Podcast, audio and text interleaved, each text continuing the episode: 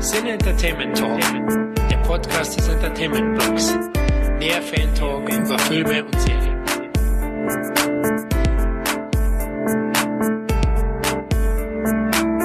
Hallihallo und willkommen zum Cine Entertainment Talk, der heute ganz episch ist, denn wir begeben uns auf den Weg zum Infinity War und besprechen deshalb Phase 1 des Marvel Cinematic Universe. Aber glücklicherweise haben wir hier Helden vereint und das bin nicht nur ich, Christoph, sondern Tom Smash. Yes. Iron Toby. Sehr gut, da bleibt für mich zumindest Captain America übrig. Genauso wollte ich das haben. Und Ein damit Ernst? was klar. Wirklich, Alter. Be bevor wir jetzt definitiv schon wieder irgendeinen Civil War hier schieben, gehen wir eben zurück in die Vergangenheit. Und ich sag mal, Marvel Cinematic Universe ist ja heute so der Goldstandard von dem, was man so an Superheldenverfilmungen kennt. Und dabei haben interessanterweise die ganzen Sachen so in den 40ern angefangen mit so Kinoserials von The Shadow oder den Zeichentrickfilm von Superman. Und über die Jahre hat ja auch Marvel hier und da versucht, ein bisschen Fuß zu fassen, besonders ab den 70er Jahren im Fernsehen. Habt ihr da irgendwelche Favoriten? Ähm, ich weiß, dass ich damals die TV-Filme von Spider-Man ganz nett fand. Also ich weiß auf jeden Fall, dass es einen Moment als Kind gab, wo ich mich aufgeregt habe, dass ich den dritten Teil gegen den gelben Drachen nie sehen konnte. Also muss das irgendwas Gutes gehabt haben. Ja, ich muss sagen, dass äh, das alles irgendwie an mir vorbeigegangen ist und ich auch tatsächlich erst mit den MCU-Filmen so wirklich in das Marvel-Universum eingestiegen bin. Mit DC, da hatte man irgendwie mehr zu tun und so Superman und Batman und so, das kannte man irgendwie alles schon. Aber ähm, die meisten Superhelden aus dem Marvel-Universum, die hatte man vielleicht mal gehört, aber damit hatte ich nichts zu tun. Jetzt mal abgesehen von Spider-Man vielleicht. Aber da kenne ich auch diese ganzen Auswüchse äh, von vor ein paar Jahrzehnten tatsächlich zum größten Teil nur aus irgendwelchen Memes oder so. Also einfach, weil es heutzutage recht lustig ist, wenn du dir anguckst, wie damals die Effekte waren oder natürlich jetzt auch im direkten Vergleich, wenn man sich heutzutage Thor und Hulk und äh, Captain America und sowas anguckt und dann wie die halt äh, damals aussahen, die Charaktere in zum Beispiel Fernsehfilmen oder zum Beispiel Lou Ferrigno, den man dann natürlich auch später noch kannte oder kennengelernt hat als äh, Schauspieler und irgendwann dann gesehen hat, ey, warum hat der sich da so komisch grün angemalt, aber das auch noch nicht mal unbedingt mit Hulk ja verbunden hat, bis man dann irgendwann gesagt bekommen hat, ja, das war damals der Hulk. Also, Das Lustige ist, damals war aber auch schon der Schritt eigentlich, dass man versuchte, so eine Art, ja, nicht Cinematic, sondern Einwohnern TV-Universe zu machen. Es gab zum Beispiel eben die Spider-Man-Serie, einen Pilotfilm zu Doctor Strange und dann eben zwei TV-Filme für Captain America mit Action-B-Star Rap Brown, die alle mehr oder weniger ein bisschen durchgefallen sind. Aber eben der Hulk wurde richtig gut angenommen, was dazu führte, dass später da noch zwei TV-Specials kamen, wo nämlich der Hulk ein Team-Up hatte mit Daredevil, wo sie gegen den King Kingpin gekämpft haben und auch ein Team-Up eben mit äh, Thor, was ziemlich unterhaltsam war und eben, wie du schon sagtest, Tobias, man diesen extremen Kontrast hat zu TV-Landschaft von vor Anno Dunnemals zu aktuellem Blockbuster-Kino. Und ja, die ganzen Marvel-Filme hatten ja dann eigentlich so eine Art Initialzündung mit Blade. Kurz danach kam der erste X-Men-Film, dabei relativ parallel Spider-Man von Sam Raimi, die alle so den Weg geebnet haben für das, dass ja heutzutage quasi keinen Monat mehr auskommt ohne irgendeinen Superheldenfilm im Kino. Da muss man aber auch festhalten, halt gerade Blade 1, Spider-Man 1 und X-Men 1, das waren ja nicht nur normale, okaye Blockbuster oder so, die denn auf einmal irgendwie funktionieren, sondern man kann ja wirklich sagen, auch heute noch, das sind Klassiker ihres Genres. Also die funktionieren halt heute immer noch und die haben da drei Teile auf einmal auf die Beine gestellt, wo man sagen konnte, okay, jetzt sind wir wirklich in einem neuen Zeitalter. Das ist halt wirklich geile Scheiße. Absolut. Äh, Kann vielleicht ja auch natürlich daran liegen, dass da ein bisschen Zeit vergangen ist dazwischen und dass man wirklich zu den Zeitpunkten, als dann die alten Fernsehfilme äh, mit einem Tor halt, der aussieht, als hätte er ein 10 Euro, na, ich, ich will jetzt nicht übertreiben, aber ein billiges äh, Faschingskostüm an. Er sieht schon aus wie ein mutierter Asterix. Bei der Ja, Beschreibung genau, ja, läuft mir so eine Träne über die Wange. Das ist halt, und dann hattest du auf einmal CGI, das gut genug funktioniert, so dass man auch Dinge darstellen kann wie Superkräfte oder sowas und das halt auch nicht irgendwie lächerlich aussah.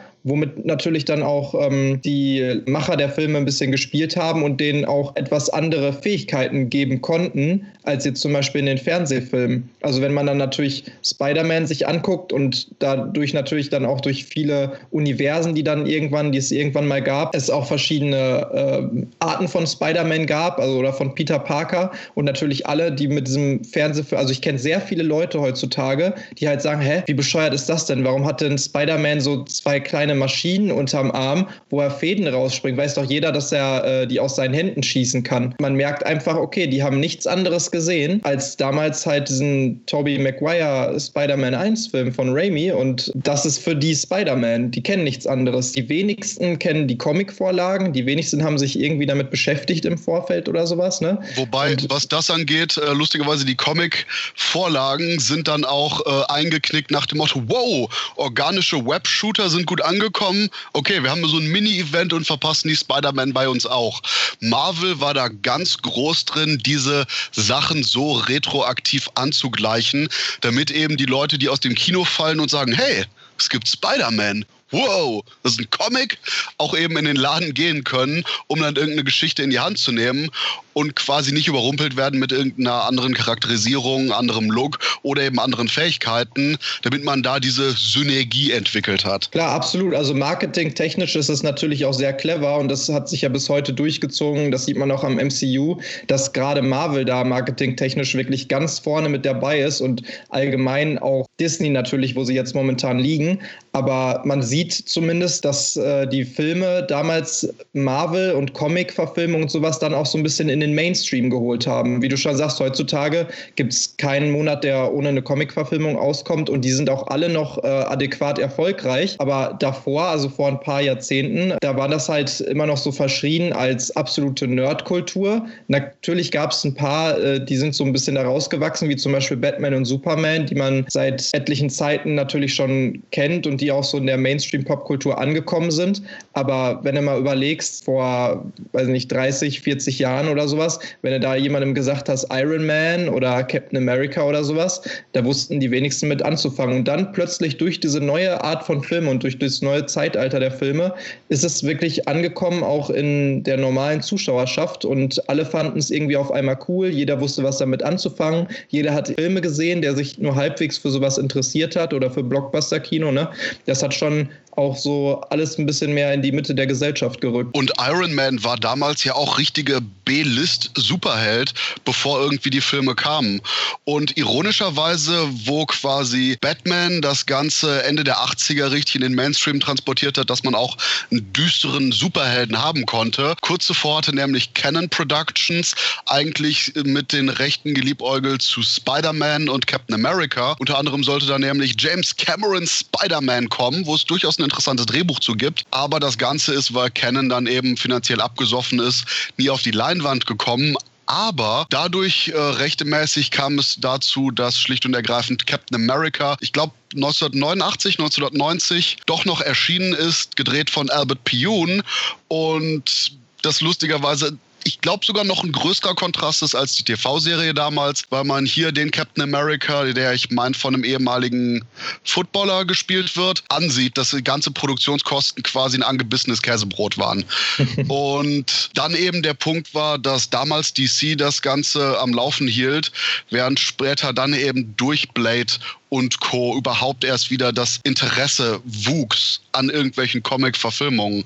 Weil das war teilweise auch echt verpönt, weil man hatte diese, ja, es war diese so Funny Books, waren die Comics, war oftmals eher dieses kindische, oder zumindest angeblich kindische, wobei Comics sich seit den 70er Jahren mit irgendwelchen wichtigen Themen auch beschäftigen. Doch dann gab es eben erst diesen Umschwung, dass die Leute wirklich das Ganze nicht mehr als irgendwas Albernes, unglaublich Triviales sahen, sondern auch eben im Kino haben wollten. Ja, richtig. Die haben das irgendwann auch angefangen zu fordern. Ne? Und heutzutage, da ist ja auch einfach, also das ist so einen langen Weg gegangen, dass es momentan ja so ist, dass riesige Hypes entstehen, dass auch durch das Internet natürlich noch eine ganz andere Kultur und so dazu entstanden ist. Und mittlerweile diese ganzen Comic-Cons, also die wären ja gar nicht möglich gewesen, zumindest nicht in, in dieser Größe und in dieser Machart, wie sie momentan sind. Natürlich gab es Comic-Cons auch schon früher, aber da ging es tatsächlich auch noch hauptsächlich um Comics. Mittlerweile ist es ja einfach ein Popkulturfest und es werden etliche Serien, die jetzt auch gar nicht unbedingt was mit Comics zu tun haben und äh, Filme da vorgestellt. Man kriegt da immer die neuesten Trailer, man kriegt die neuesten Informationen, alle möglichen Stars tummeln sich da und es ist immer überfüllt bis zum geht nicht mehr. Ähm, das hätte man sich nie vorstellen können zu einem Zeitpunkt, als dann irgendwie äh, Ende der 80er so ein Captain America Film für 10 Dollar gedreht wird. Ne? Nerd sein ist halt langsam aber sicher richtig cool geworden. Ja, Gott sei Dank für uns. Ne? Nerds! Aber das ist auch der Punkt, wo ich glaube, wir jetzt wechseln zu eben Iron Man, der ganz überraschend 2008 kam und man muss sich wirklich noch mal in Erinnerung rufen. Damals war Iron Man ein Niemand. Wir hatten irgendeinen B-List Superhero von den Marvel, den wirklich nur Nerds kannten. Und gleichzeitig hatten wir einen Hauptdarsteller mit Robert Downey Jr., der auch eher aufgrund seiner Drogeneskapaden und ähnlichen Sachen bekannt war, als wirklich wegen seines ja, überzeugenden Auftretens. Der war immer ein guter Schauspieler, aber eben nie der Superstar gewesen. Und dann, ja, am 1. Mai 2008 erschien Iron Man bei uns im Kino. Und wow, wie habt ihr damals den Film so ganz ohne Vorbereitung gesehen? Kanntet ihr überhaupt die Figur? Also ich kannte die Figur auf jeden Fall vom Sehen her und wusste, dass der schon größeren Bekanntheitsgrad hatte. So, ich sag mal, auf der Schiene wie Doctor Strange. Doctor Strange hatte man ja auch wenigstens mal, auf, also jedenfalls als, als kleiner Nerd oder so, der aber auch nicht alles in die Finger kriegt, schon mal gesehen. Also man kannte die Figur, wobei ich ihn tatsächlich eher noch als grauen Eisenmann kannte. Also äh, die. Der Eiserne. Die, der Eiserne, genau. Von daher wusste ich schon, dass die Figur gab und ich kenne auch ein paar andere, die den schon vorher irgendwie mal gesehen hatten, aber was der jetzt äh, für eine Geschichte hatte, was da überhaupt hintersteckt und was der überhaupt für Fähigkeiten hat. Ich wusste auch gar nicht, dass der mit seinem Anzug da irgendwelche Tricks kann. Ich dachte immer aus meinem ähm, Unwissen heraus, dass zum Beispiel Rocketeer damals schon sowas wie eine Verfilmung war von Iron Man, weil der optisch für mich immer so ähnlich aussah. Und äh, daran sieht man aber schon, dass man nicht wirklich wusste, wer das überhaupt ist. Ja, ich muss auch sagen, dass ich äh, mich nicht wirklich gut mit dem Marvel-Universum im Vorfeld auseinandergesetzt hat. Zumindest kannte ich natürlich Sachen wie Blade, ich kannte Sachen wie Spider-Man. Ich wusste auch, dass Spider-Man zum Marvel-Universum gehört und dass es Marvel und DC gibt als zwei der sehr großen. Aber Iron Man hat mir vorher noch gar nichts gesagt gesagt, habe ich noch nie was von gehört. Im Nachhinein habe ich tatsächlich mal äh, gesehen, dass ich schon mal irgendwie einen Comic von, ich weiß nicht, meinem Onkel oder so irgendwo liegen hatte und der da drauf war, aber der natürlich optisch sich auch noch ein bisschen verändert hat von den ersten Comics und dieser Blechbüchse bis natürlich zu dem hochpolierten, was dann im Endeffekt in, äh, in Iron Man in dem MCU-Film drin zu sehen war.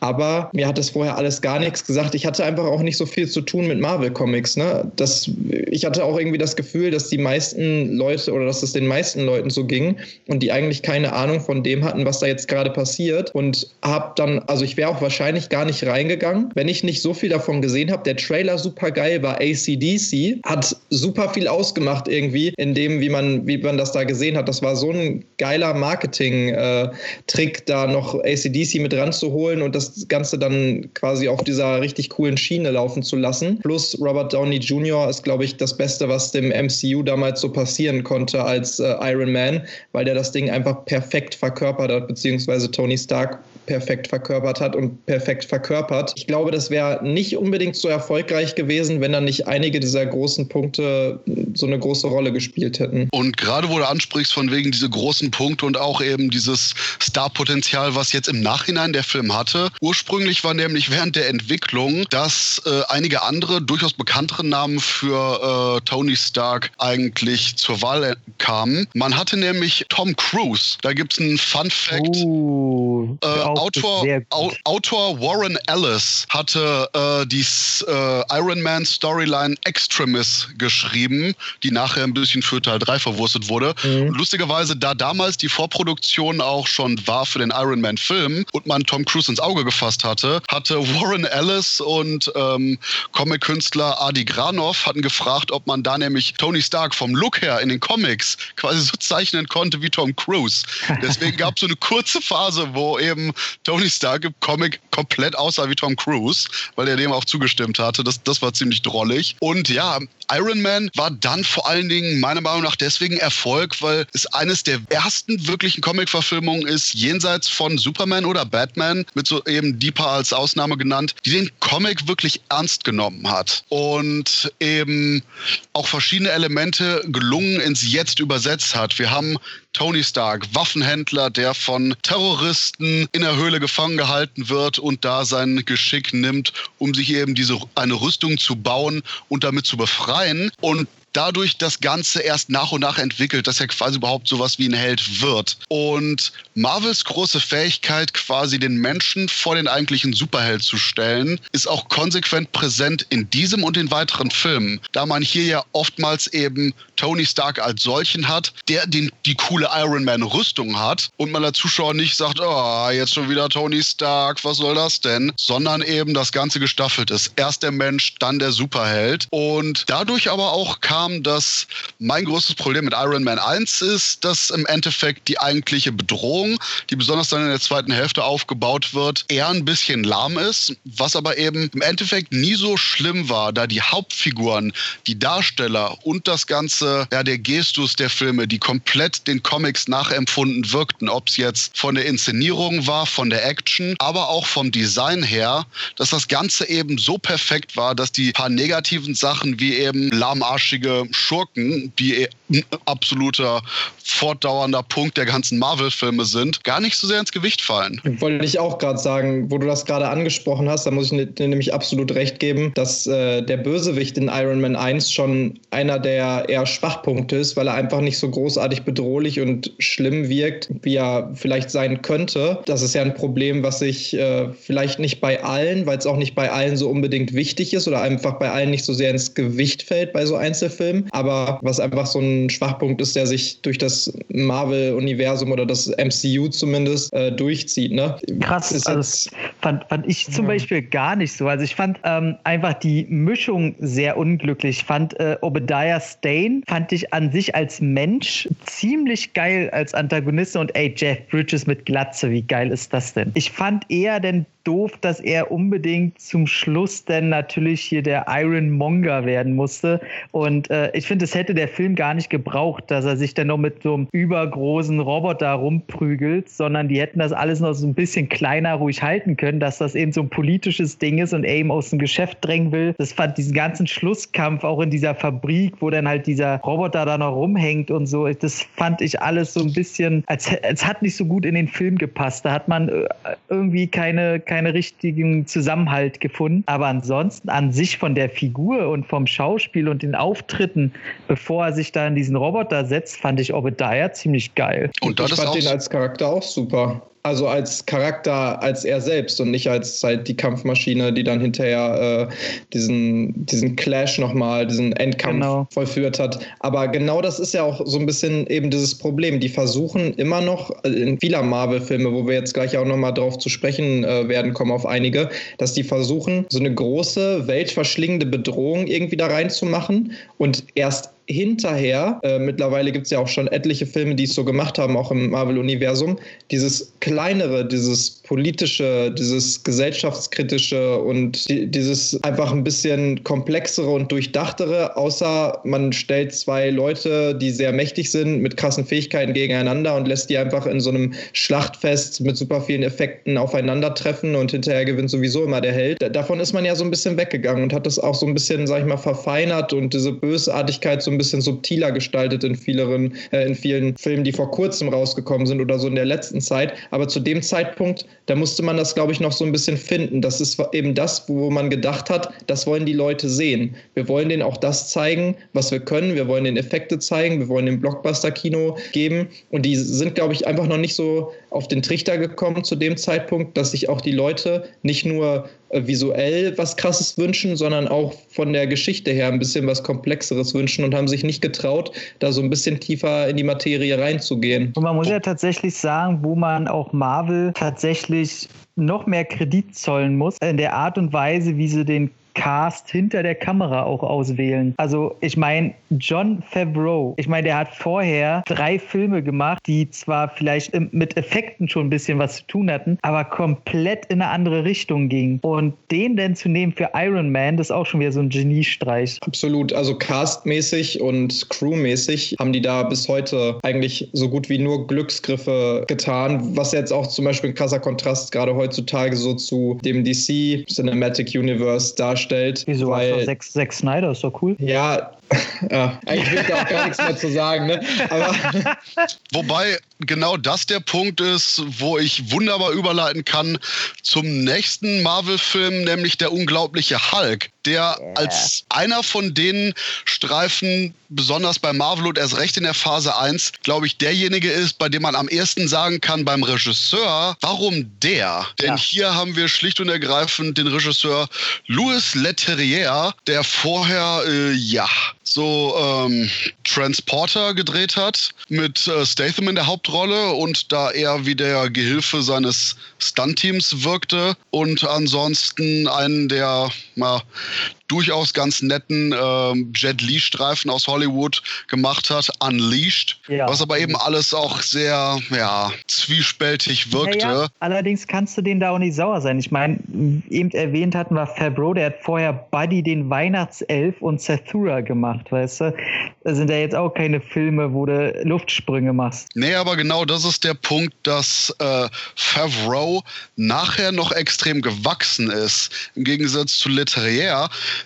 bei dem ironischerweise der unglaubliche Hulk fast schon so eine Art Spitzmarke von seinen Inszenierungen war. Denn danach kam der unglaublich verquaste Kampf der Titanen.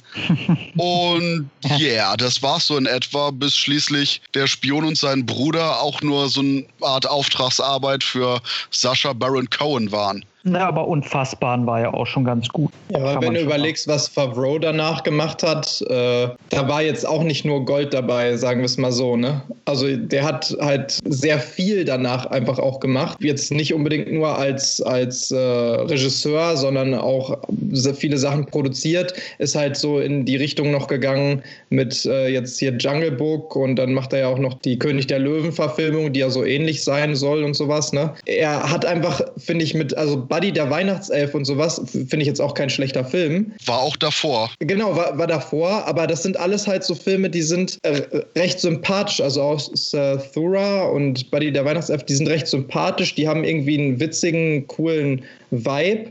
Äh, so ein bisschen ist das auch das, was äh, auch mit Iron Man schon gut funktioniert hat. Halt, die haben es geschafft. Ich meine, früher, da war es halt so, Comic eher so ein bisschen lächerlich. Sagen wir mal jetzt, ob es jetzt DC war mit der Adam West Serie Bang Boom Peng oder halt diese äh, TV-Verfilmungen von irgendwelchen Marvel-Helden, wo wir gerade schon drüber gesprochen haben. Und dann ist es ja auch, sag ich mal, ein bisschen wieder in die düsterere Ecke gegangen ob es jetzt mit Spider-Man war oder mit Blade oder Spawn und solche Sachen. Ah, Batman und, und, Superman noch, ne? Ja, klar, aber also es ist alles, sag ich mal, so ein bisschen düsterer geworden. Man ist weg von diesem komplett lächerlichen. Dann hat Iron Man es irgendwie geschafft, das sehr schön zu vermixen. Also du hattest zwar natürlich so ein bisschen, zumindest zu dem Zeitpunkt, heutzutage sieht man das ja schon wieder anders, dass alles total äh, leichtfüßig ist und alles viel zu lustig und sowas. Zumindest sind das ja diese Kritikerstimmen über das das MCU.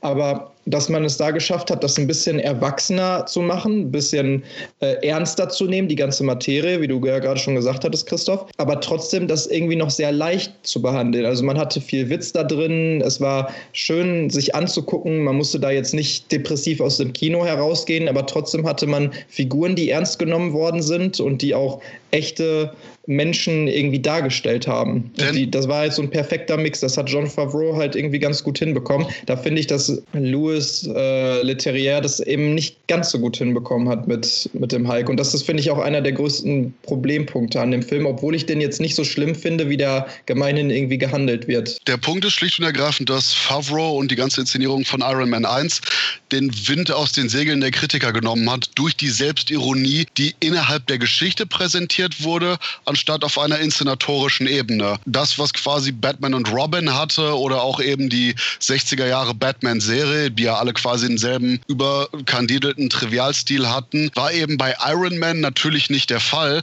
aber auch eben dieses bewusst künstlich dunkle von besonders dem ersten X-Men-Film, wo alle noch äh, meinten, oh ja, hier bunte Kostüme, das ist total verpönt. und man eben dadurch versucht hat, ähm, das Ganze zu überkompensieren mit eben düsteren Themen, düsterer Kamera, düsterem Menschen, düsterem Land und düsteren allem, um zu sagen, hey, wir sind erwachsen, wir kennen nur die Farbe schwarz. Mhm. Und schlicht und ergreifend bei Iron Man von der Optik und von der Action her das Ganze sehr comic-tauglich war, ohne albern zu sein, aber die Figuren selbst eben den Humor in ihren Situationen entdeckt haben, wie zum Beispiel eben Tony Stark, der die ganze Zeit seinen Anzug entwickelt. Und bei Leterrier habe ich genau das Gefühl, dass er eben wegen der Action für der unglaubliche Hulk engagiert wurde, während allerdings da inhaltlich das Ganze etwas zwiespältig ist, was auch daran liegt, dass eben Edward Norton inhaltlich sehr viel anscheinend den Tod angegeben hat, weil er das Ganze in eine größere Drama-Richtung drücken wollte, mhm. als anscheinend auch intendiert war. Und genau dadurch auch diese durchaus andere Wirkung ist, abgesehen davon, dass sich eben das Marvel-Universum noch finden musste. Ja, du, du merkst auch bei beim Hulk, so sehr ich den absolut mag, also ich, ich mag den so wirklich richtig toll und ich finde auch Edward Norton als äh, Bruce Banner viel, viel besser als hier Olle, wie heißt er? Mark Ruffalo.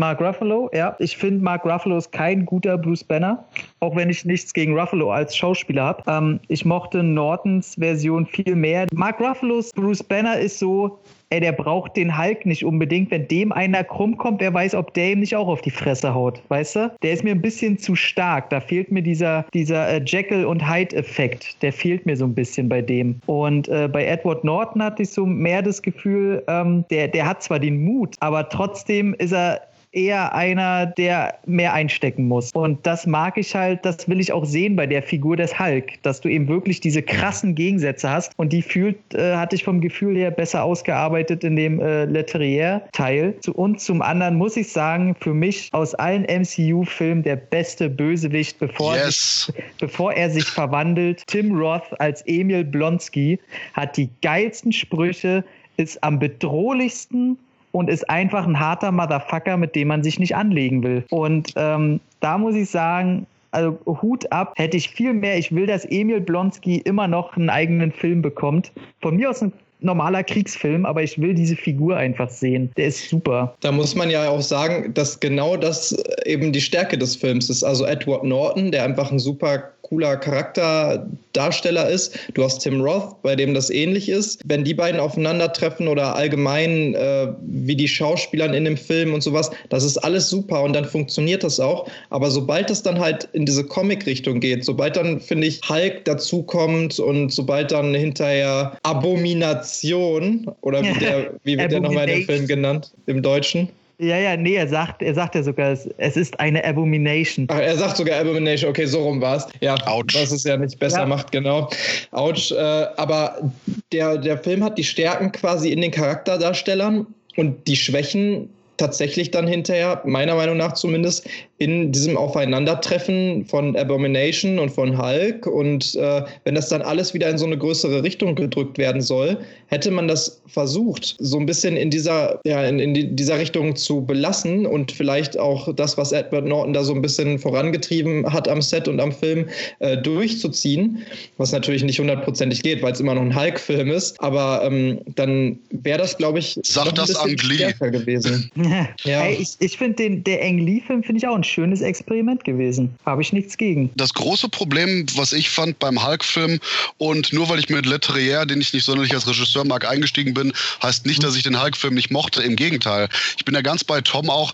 Und ich sag, der Film selber gefiel mir sehr. Edward Norton als Bruce Banner gefällt mir sehr gut.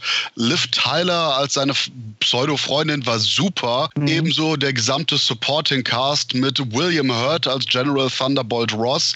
Richtig gut. Ja. Und das Problem ist schlicht und ergreifend, dass man hier merkte, dass man auch definitiv am Geld gespart hat, denn die ja. Konfrontation zwischen Hulk und Abomination in der Art und Weise, dass quasi die beiden Figuren sich überhaupt erst sehen im Finale, führt dazu, dass das Ganze eben relativ hohl und gleichzeitig überladen wirkt. Am Ende mit dem neuen Hulk, Don't Smash. Und oh, hätte ja. man das als erste von zwei Actionsequenzen gehabt, und vielleicht ein bisschen besser emotional noch verpackt und nachher bearbeitet, hätte das viel besser funktioniert. Anstatt zu sagen nach dem Motto, oh Leute, die 90-Minuten-Marke ist überschritten, wir brauchen unsere beiden CGI-Monster, die sich gegenseitig prügeln, damit man das eben vorher besser eingebunden hat. Die Action-Szene mit Hulk beim Campus fand ich super. War großartig. Auch die Szene nachher mit Hulk und hier Liv Tylers Elizabeth Ross, die äh, sich gleichzeitig in diesem Unterschupf, ich glaube, das war in einem Gebirge befanden. Mhm. Das war alles richtig gut gelungen.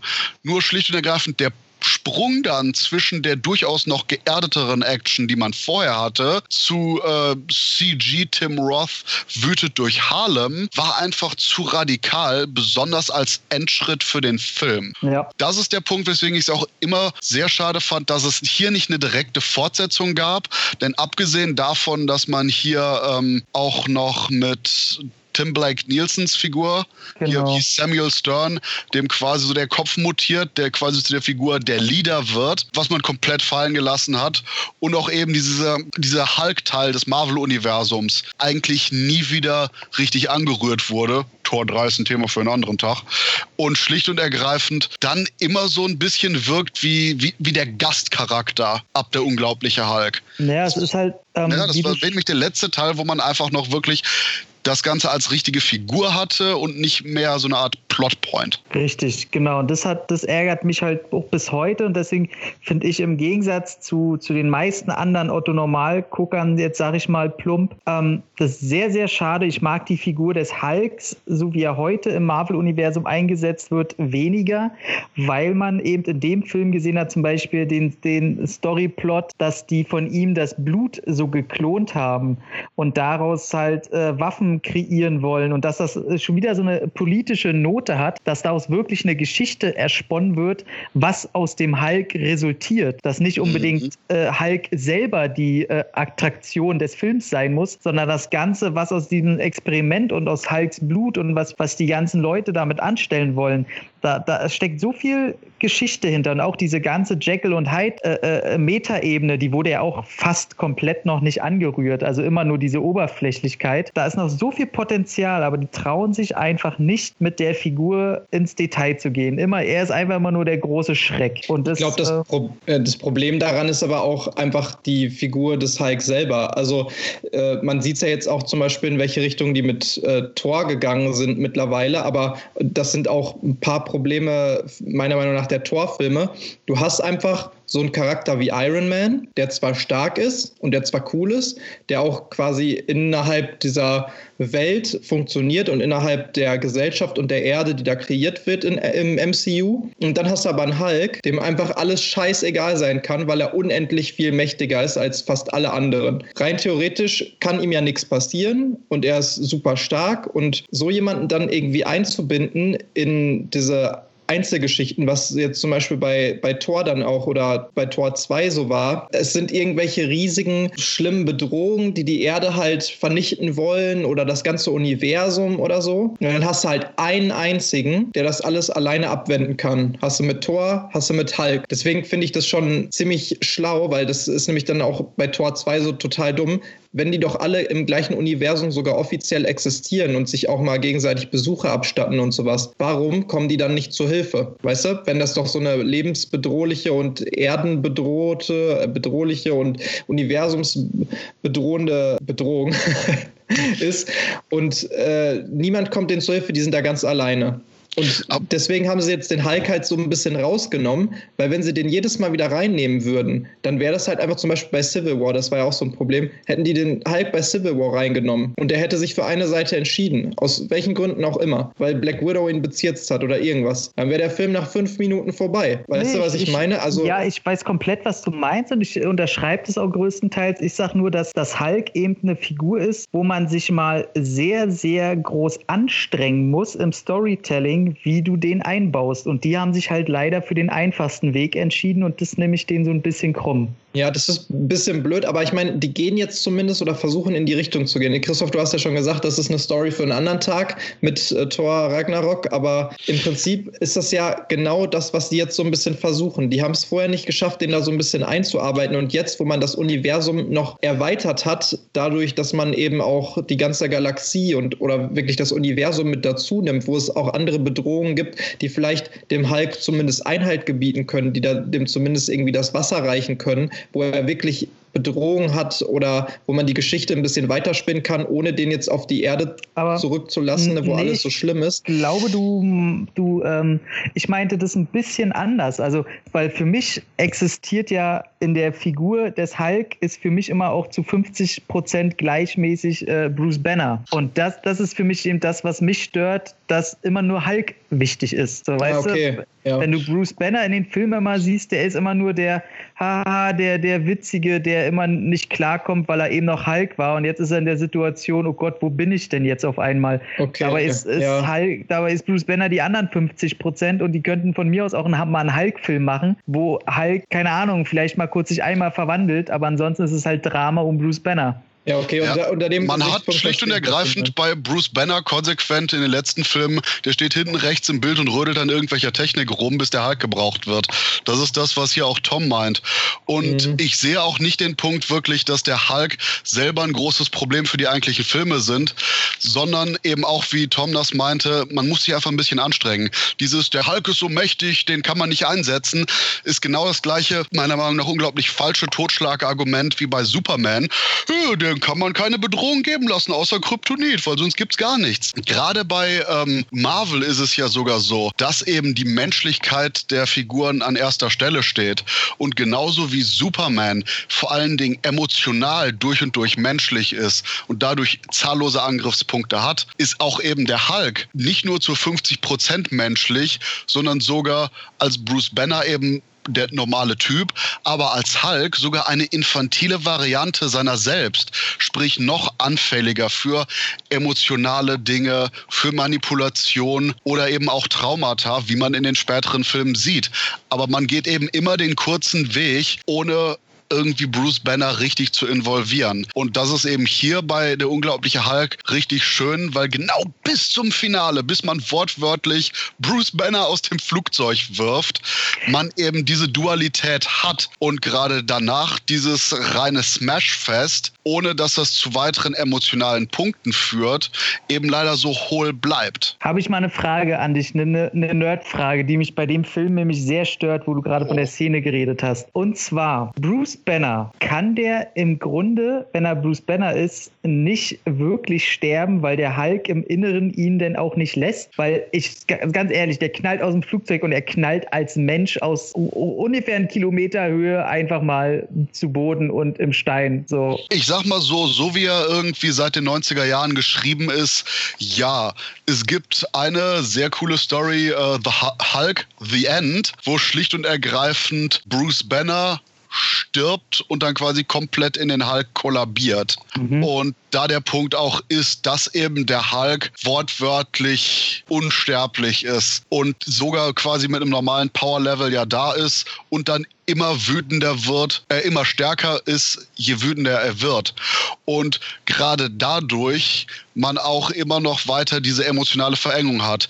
Je wütender er wird, desto stärker wird er, aber je stärker er wird, desto wütender ist er und des, desto eingleisiger ist sein Vorgehen und desto eingleisiger ist seine Gedankenwelt. Und ja, eigentlich funktioniert das so mit Hulk lässt Bruce Banner nicht sterben, beziehungsweise Hulk ist derjenige, der immer rauskommen will, wenn Bruce Banner quasi mit seinem Intellekt gerade nicht am Steuer sitzt. Mir ging es So, wirklich halt ja. um das Körperliche, weil er da ja wirklich, also der wäre halt völlig zerfetzt auf dem Boden, weil er noch Mensch war. Ich glaube, das geht ja so in die Richtung, also in der Millisekunde, äh, rein theoretisch, wenn Bruce Banner sich jetzt quasi eine, äh, eine Knarre an den Kopf hält und abdrückt, in der Nanosekunde oder was es da für kleine Einheiten gibt, in der die Kugel, die ihn berührt, in dem Moment wird er quasi zum Hulk und äh, kann nicht mehr getötet Mhm. werden, kann nicht mehr verwundet werden. So habe ich das damals verstanden. Okay, ich merke gerade, wir sind hier von null auf scheiße nerdig innerhalb von zwei Sekunden Äh, gekommen. muss sein bei dem Thema Äh. auch mal. Aber wir können ja zum nächsten. Schwenk zum nächsten. Genau, und der Schwenk zum nächsten ist schlicht und ergreifend Iron Man 2, von dem wir alle drei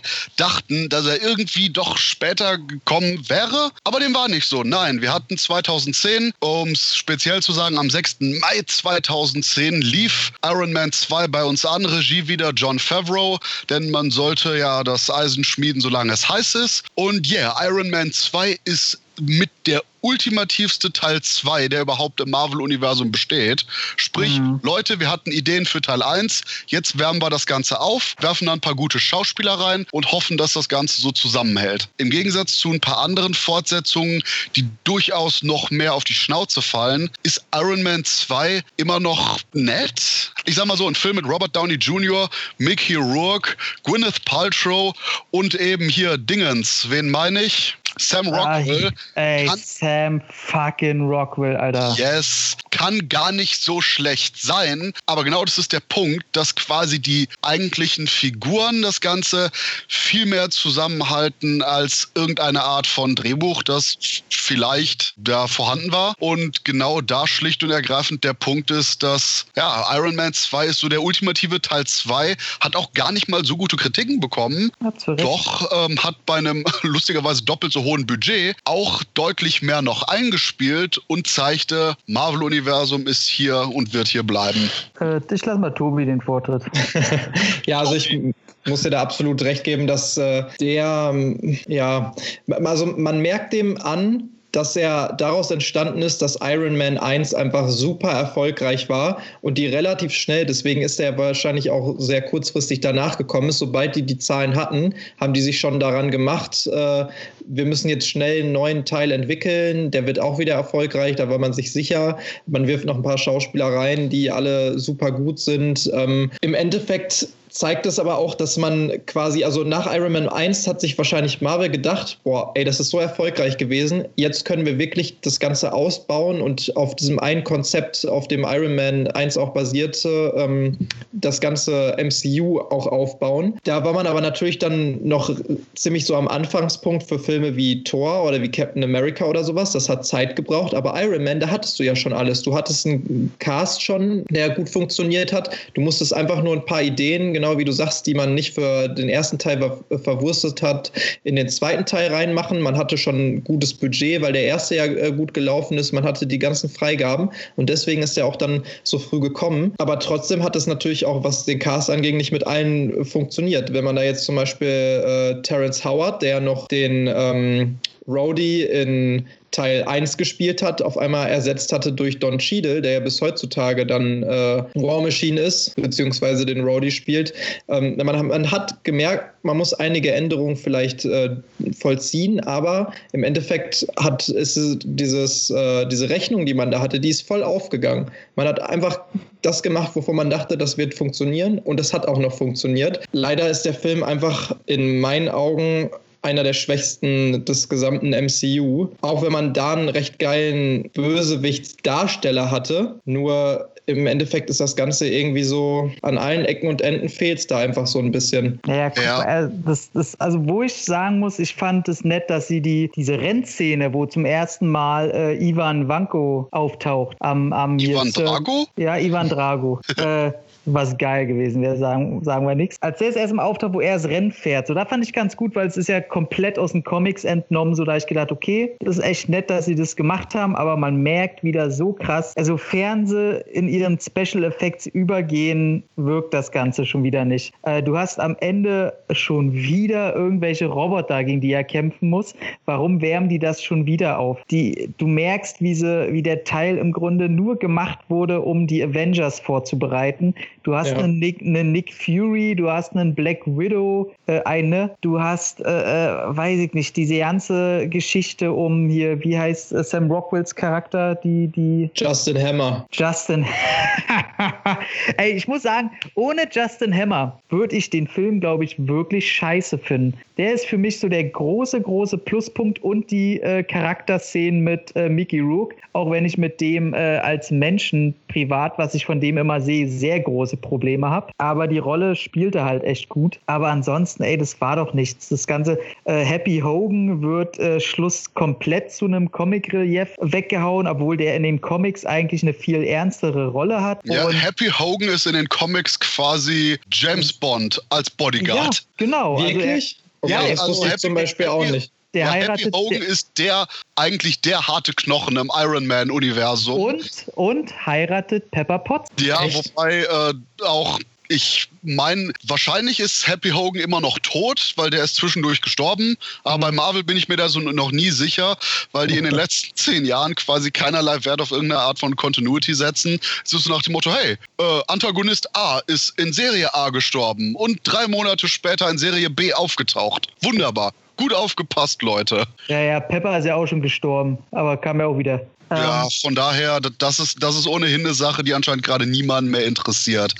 Und wie ihr schon sagtet, Iron Man 2 ist anscheinend komplett gemacht, um eben vorzubereiten. Weil die Leute jetzt gesagt haben, so, ho, ho, ho, wir wissen, wie es jetzt lang geht. Wir haben unseren Star, wir haben Robert Downey Jr., wir haben unseren Ankerpunkt Iron Man, dessen Superkraft Geld ist und dadurch ja auch eben unglaublich viel machen kann. Und da war es eigentlich auch schon durchaus clever, dass um ihn herum zu verankern. Und interessanterweise zu dieser Zeitpunkt fangen auch die Comics langsam an, wieder ein Interesse wirklich an Tony Stark zu haben und den vor allen Dingen als riesigen Big Player innerhalb der Comicwelt einzubauen. Und ja, ähm, mein persönliches Highlight bei Iron Man 2 ist die Szene, wo man die äh, Experimente sieht, die äh, hier Hammer Productions gemacht haben mit diesen Iron Man-artigen Anzügen und du irgendeinen Typ hast, der so einen Anzug hast und dann quasi der obere Hälfte des Anzugs sich einfach so um 180 Grad dreht und du nur so einen Schrei hörst. Und äh, Sam Rockwell beugst so nach vorne, äh, ja, dem geht's jetzt gut. Dem, äh, ich wollte nur sagen, äh, dem, dem Piloten ist nichts passiert. Dem Piloten ist nichts passiert. Ich mag auch den, äh, was ist das, der Premierminister, den er, den er da im Gerichtssaal am Anfang auch so ans Bein pisst, der ihm zum Schluss ja. aber die, die Nadel anstecken musste. Auch eine sehr, ja. sehr schöne Rolle. Da muss ich aber auch sagen, wieder mal ACDC im Trailer, ne? Und mhm. diesen Trailer, ey, den habe ich mir damals runtergeladen und den habe ich so oft, ich war ja auf mein iPod, glaube ich, noch, auf meinen iPod Classic. Und ich habe den so oft geguckt, weil ich diesen Trailer einfach so geil finde. Und da hat man dann auch gemerkt, dass MCU oder Marvel, die wissen jetzt, wo sie hinwollen, die haben ein bestimmtes Konzept und mit dem fahren die auch und das funktioniert und man hat da einfach Bock drauf. Also das war das erste Mal, wo ich im Vorfeld wirklich dachte, Alter, was hab ich Bock auf diesen Film? Ich will einfach, natürlich nachdem Iron Man 1 auch so geil war, aber ich will einfach jetzt mehr mehr davon sehen. Ich habe da richtig Bock drauf. Das war das erste Mal, dass es wirklich so eine richtige Fortsetzung von diesem MCU ja jetzt äh, gegeben hat. Und die ganze Welt stand da und hat gewartet, dass dieser geile neue Film auftaucht. Der hat zwar die Erwartungen nicht erfüllt, aber du hast schon gemerkt, was für ein Hype das einfach generiert hat. Wie groß ja. das nach diesem ersten Iron Man-Film schon alles geworden ist und dass denen das so ein bisschen entwachsen ist, dass sie aber es gut geschafft haben, das schnell wieder unter Kontrolle zu bringen. Und genau das ist der Punkt, wo ich wunderbar überleiten kann zu schlicht und ergreifend, die Leute haben gemerkt, wow, mit Iron Man haben wir irgendeinen Charakter, der vorher so B-Liste war, total äh, populär gemacht. Wie wäre es, wenn wir das jetzt mit Thor machen? Und wo wir gerade über die Regisseure geredet haben, hierauf wollte ich nämlich hinaus. Thor gedreht vom wahrscheinlich best, einem der besten Regisseure, die jemals auch nur in die Nähe von Marvel gekommen sind. Kenneth fucking Brenner, Mr ähm, ich drehe äh, eine Vier-Stunden-Fassung uncut von Hamlet und verarbeite den gesamten Text, den man hier nämlich Thor hingeworfen hat und gesagt hat, mach was draus. Und für mich eine der besten Comic-Adaptionen von Marvel und definitiv eine der besten Comic-Adaptionen der ersten Phase geliefert hat, weil man hier auch beim Skript auf teilweise großartige Art und Weise klassische Elemente der Figur mit damals gerade ganz aktuellen Elementen der Comics verbunden hat und trotzdem seinen eigenen Mythos erstellt hat. Denn in den Comics haben wir Thor, der eigentlich das alter Ego von einem Arzt ist, der sich dann in Thor verwandelt, beziehungsweise mit ihm die Plätze tauscht. So eine Art Sache wie Shazam. Okay, wenn ich jetzt sage Shazam, weiß keiner, von wen ich meine. Gut, Klar. Jeden, doch, Natürlich. Okay, fantastisch. Und schlicht und ergreifend der Punkt war, dass das Design der Götterwelt von Asgard auch so perfekt war, wie Branagh das rübergebracht hat, wo jetzt ganz viele sagen würden, nein, es wirkte so unecht, es wirkte so äh, alles, es, es wirkte so, ja eben künstlich, es wirkte zu hell, es wirkte zu steril, was aber ganz oft auch eben der Fall ist. Wir haben hier eine Hightech Science-Fiction-Götterwelt, wo schlicht und ergreifend nicht mal hier irgendwelche, wie in Teil 2, wo nachher überall Stroh rumlag, um das Ganze real zu machen. Und man gerade den tollen Kontrast hatte zwischen irgendeinem Shithole-Stadt äh, in Texas und der hell erleuchteten Stadt der Götter. Das auch als Kontrast sehr schön. Mit Loki hatte man einen der oder wahrscheinlich hat man den interessantesten Antagonisten der gesamten ja, Marvel Filme überhaupt. Chris Hemsworth war ein Darsteller, wo man vorher auch noch nicht so viel von gehört hatte, der plötzlich hier mit Aussehen, Charisma und auch Schauspielkunst überzeugen konnte. Und so Leute wie Anthony Hopkins als Odin, das schreibt sich selbst. Ja, hier und da, äh, das Problem war bei den Action-Szenen, dass nicht wirklich welche wirklich da sind, aber Thor war auch einer von den Filmen, wo nach Iron Man 2, wo die ganzen Universumseinbindungssequenzen wirkten, als hätte man eine Checklist. Hier zumindest mit einem kurzen Auftauchen von Hawkeye, der ironischerweise sogar gar nichts machen durfte. Etwas besser das Ganze gelegt wurde, um auf weitere Filme hinauszuarbeiten. Und wie gesagt, vom Regisseur, vom Setting her, ich mag Thor. Alter, wie kannst du da so eine krasse Feiertirade drauf Ich wollt- ey, Da da- habe ich da- überhaupt da- nicht mit gerechnet jetzt. Ey, das ist, glaube ich, der erste Punkt, wo wir uns so ein bisschen äh, entzweien hier. Shabams, out of left field, yo. ich diesmal, ich, ich muss das jetzt rauslassen. Also erstmal, Kenneth Brenner, ey, ich hasse Leute, ey, nur weil man irgendwas mit Shakespeare zu tun hat, ist man nicht gleich ein geiler Typ. Sein Ey, Hamlet ist saugeil, sein Henry V ist saugeil und seine anderen Shakespeare-Sachen schwanken zwischen okay und auch verdammt gut. Also ich, ich habe ja nicht mal was gegen ihn. Ich finde sogar sein äh, Ein Mord für zwei finde ich sehr geil. Aber der hat auch Sachen gemacht wie äh, Jack Ryan, Shadow Recute, weißt du? Und, Da muss ich dir zustimmen, der war scheiße langweilig. und der hat auch Cinderella gemacht. Also ganz ehrlich. Aber tatsächlich sein Mord im Orient Express mag ich ja auch wieder. Also ich habe gar nicht so krass gegen ihn, aber ich würde nie sagen, er ist einer der besten Regisseure unserer Zeit oder sowas. Nee, nee, Ähm, er ist nur einer der besten Regisseure, der in Richtung Marvel gekommen ist. Ja. ähm, ja, ich muss kurz, ich muss kurz überlegen. Stille. Ich muss, ich muss kurz die Regisseure mal durchgehen, aber da gebe ich dir tatsächlich recht. Ähm, Bang. und ich glaube, du hast Einer der renommiertesten zumindest zu dem Zeitpunkt, ne? Also das kann man auf jeden Fall der erste festhalten. bekannte Name, sag ich mal, der schon Mhm. viel mehr auf dem Kerbholz hat als zwei, drei Filme. Und ich glaube, du hast einfach den wahnsinnigen Vorteil für dich selber, dass du mit der Comicvorlage sehr viel Vorwissen angehäuft hast und mit ganz anderen Erwartungen rangehst. Ich muss sagen, für mich ist Thor die langweiligste Soße von allen Marvel-Filmen. Ich kann den bis heute nie an einem Stück zu Ende gucken. Ich finde den Look scheiße, ich finde das Artwork scheiße, ähm, ich finde die Geschichte an sich, die Szenenabläufe gähnend langweilig. Loki ist der einzige Glücksgriff in dem Film, sowie, sowie von der Figur als auch äh, vom Schauspieler. Und ich finde äh, Chris Hemsworth total farblos. Ich weiß nicht, Anthony Hopkins, warum der sich da drin verirrt hat, weiß ich bis heute nicht. Und ähm, ich sag mal, wenn ich von einem Film sage, das Interessanteste für mich, fürs Auge, war wahrscheinlich Cat Dennings, dann heißt es schon was. Okay, Oh stopp. ja, das ist der das Punkt, wo ich eiskalt reingehen muss. Thor hat auch die Figur, die ich am meisten hasse aus allen Marvel-Filmen jemals. Und das ist Cat fucking Dennis. Ich mag die in dem Film. Ich, im ersten Film ist es zumindest so, dass ich jetzt den Kopf nicht durch eine Glasscheibe drücken will. Mhm. Aber den Faktor hatte ich bei Teil 2, wo quasi alles, was hier war, noch multipliziert wurde. Aber das ist was für die nächste Zeit. Da werde ich explodieren bei dem Film. Na, sie ist halt rein vom Visuellen mal abgesehen einfach ein relativ überflüssiger Charakter auch. Das muss man so festhalten. Das ne? stimmt, das stimmt, ja. Ähm, ich glaube, sie bewirkt. Ich hasse das, ihren Humor. Ich liebe ihn. Ich glaube, das ist halt genau das Ding bei mir. Ich sehe den Film und ich kann da komplett nichts ernst nehmen. Also ich kann nicht mal den Sarkasmus in dem Film ernst nehmen, dass mir ihr Humor dadurch gefällt, weil sie ja denselben hat, so von wegen, ja, okay, was nehmt ihr euch hier alle ernst? So, was, was ist mit euch los? Und das natürlich aber auch sehr kind, kindlichem Humor gemünzt. Und ich glaube, in jedem anderen Film, den ich selber auch ernst nehmen würde oder mir gefällt, würde ich sie wahrscheinlich auch hassen.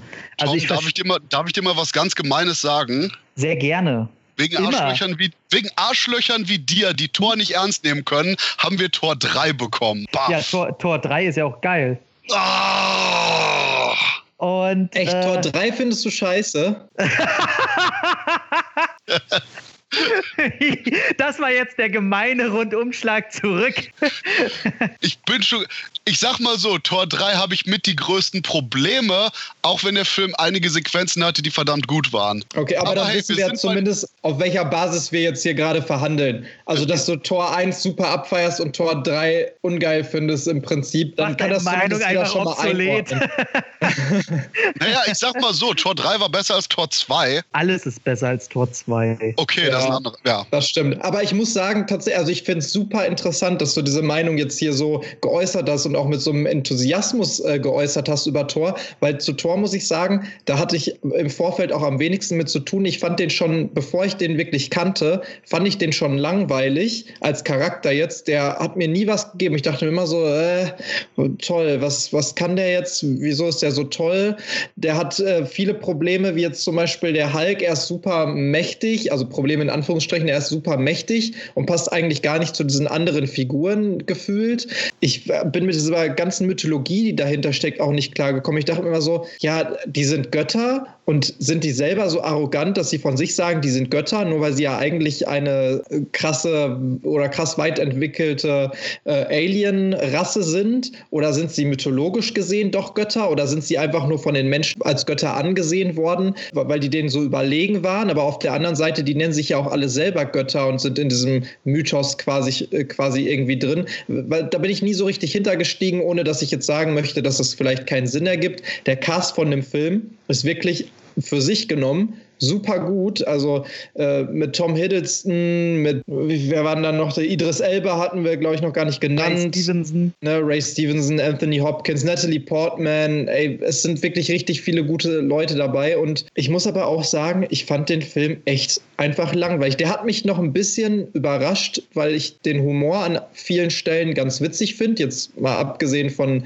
dem von Cat Dennings Charakter, aber auch zum Beispiel, was, was mir da immer irgendwie in den Kopf gekommen ist, wo ich echt lachen musste, war, ähm, wie er halt gar nicht so klarkommt und so ein arroganter Göttersohn ist oder halt selber ein Gott ist, wie er da sitzt, irgendwie Kaffee trinkt und dann zerschmeißt er die Tasse auf den Boden und sagt irgendwie mehr von dem Gesöff bringt mir mehr oder irgendwie sowas. Das waren alles Sachen, die ich irgendwie ganz witzig fand. Ich fand auch Chris Hemsworth nicht so schlimm, wie ich vorher gedacht hatte. Wenn man überlegt, was der vorher halt alles so für Filme gemacht hat, da war er so der romantische Komödienschönling und so, ne? Es war schon alles irgendwie okay und auf dem Papier hätte das alles super funktioniert, weil auch Kenneth Brenner einer der perfektesten wahrscheinlich für diesen Marvel. Also wenn man ihn für einen Marvel-Film hätte aussuchen müssen, dann ist Thor halt eigentlich das Beste, weil diese ganze Mythologie, die dahinter steckt und diese Inszenierung, die man da hätte machen können und so, alles gut ist.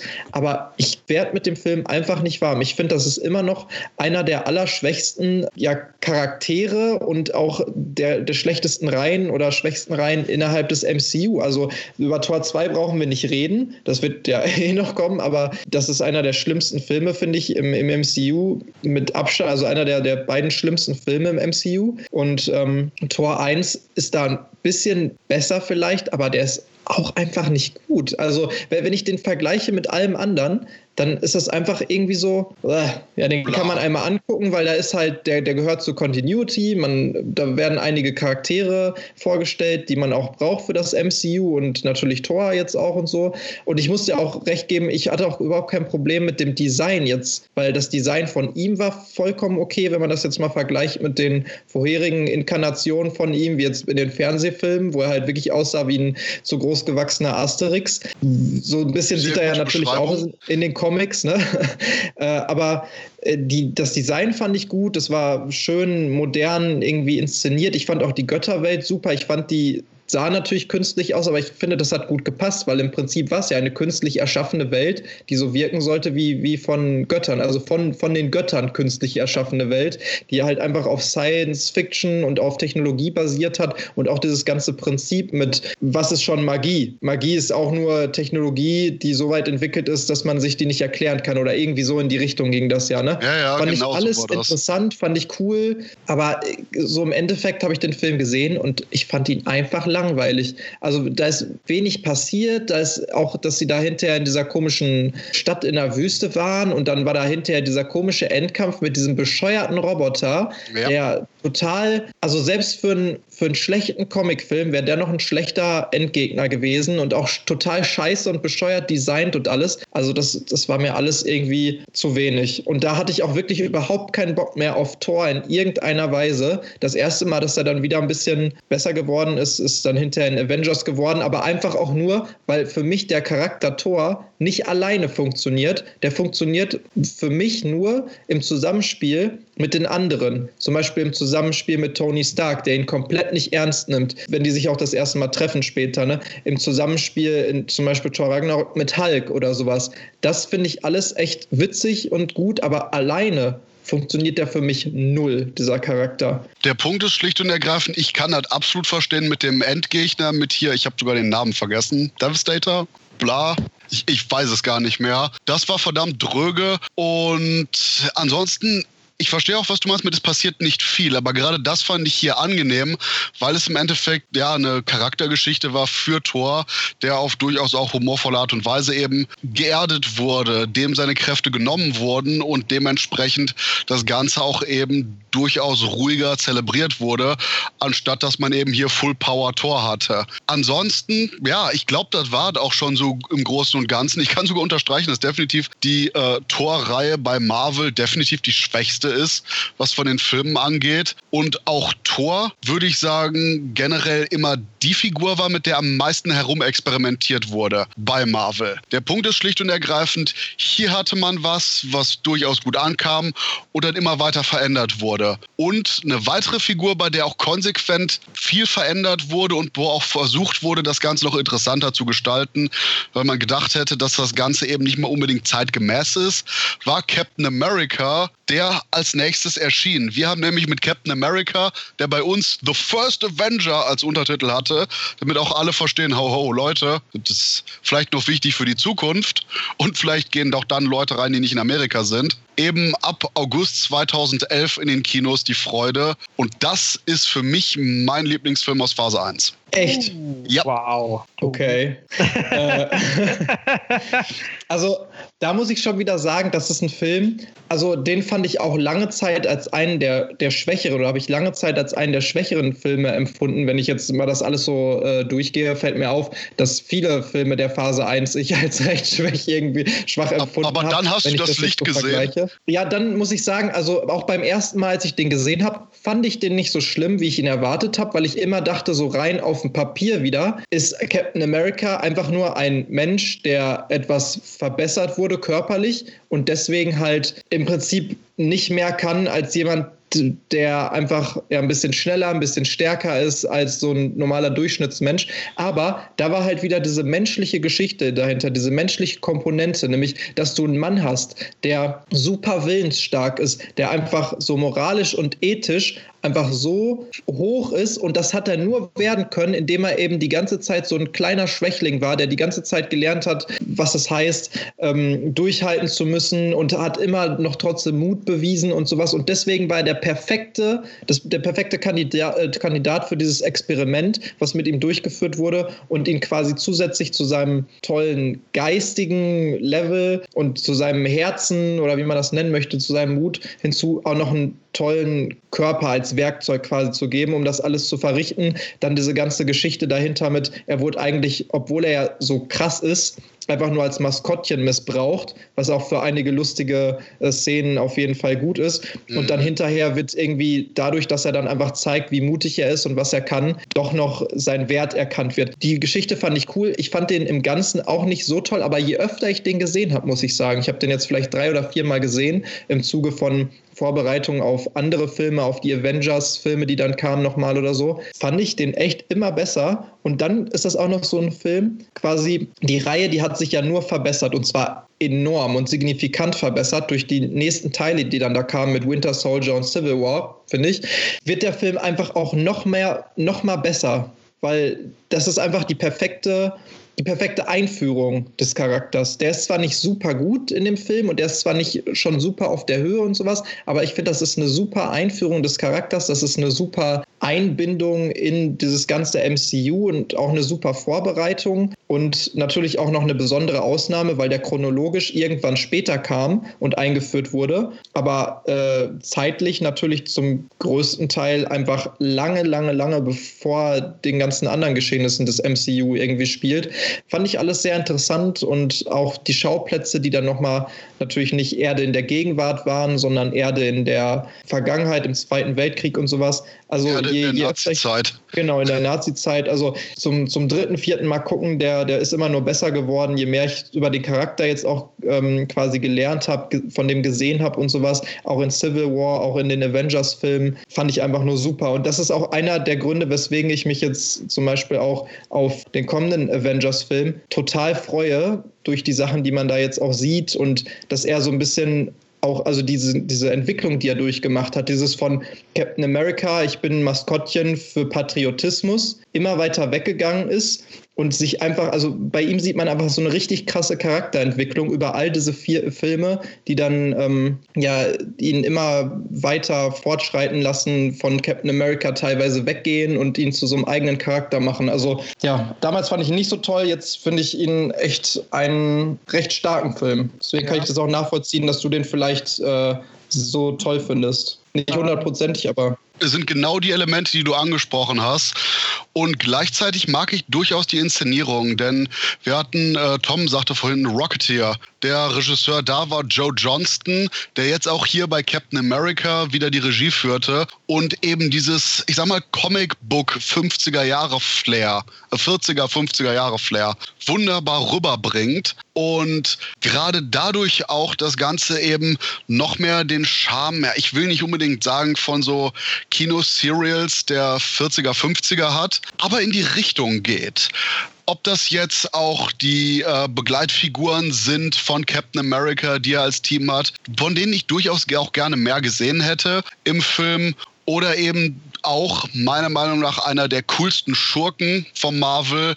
Hier Hugo Weaving als Red Skull, der sowohl vom Design her als auch vom Auftreten her so absolut perfekt ist, was die Comic-Vorlage angeht, aber auch gleichzeitig innerhalb des Filmuniversums schnell klar macht, warum er hier eine Bedrohung ist und dass das Ganze eben gleichzeitig auch eben dieses typische Marvel ist, wie Iron Man kämpft gegen Roboter und Thor kämpft gegen irgendwas Göttliches und hier eben Captain America gegen eine verzerrte Variante seiner selbst antritt. Plus ist mir im Nachhinein immer wieder aufgefallen, Captain America ist angenehm ruchlos.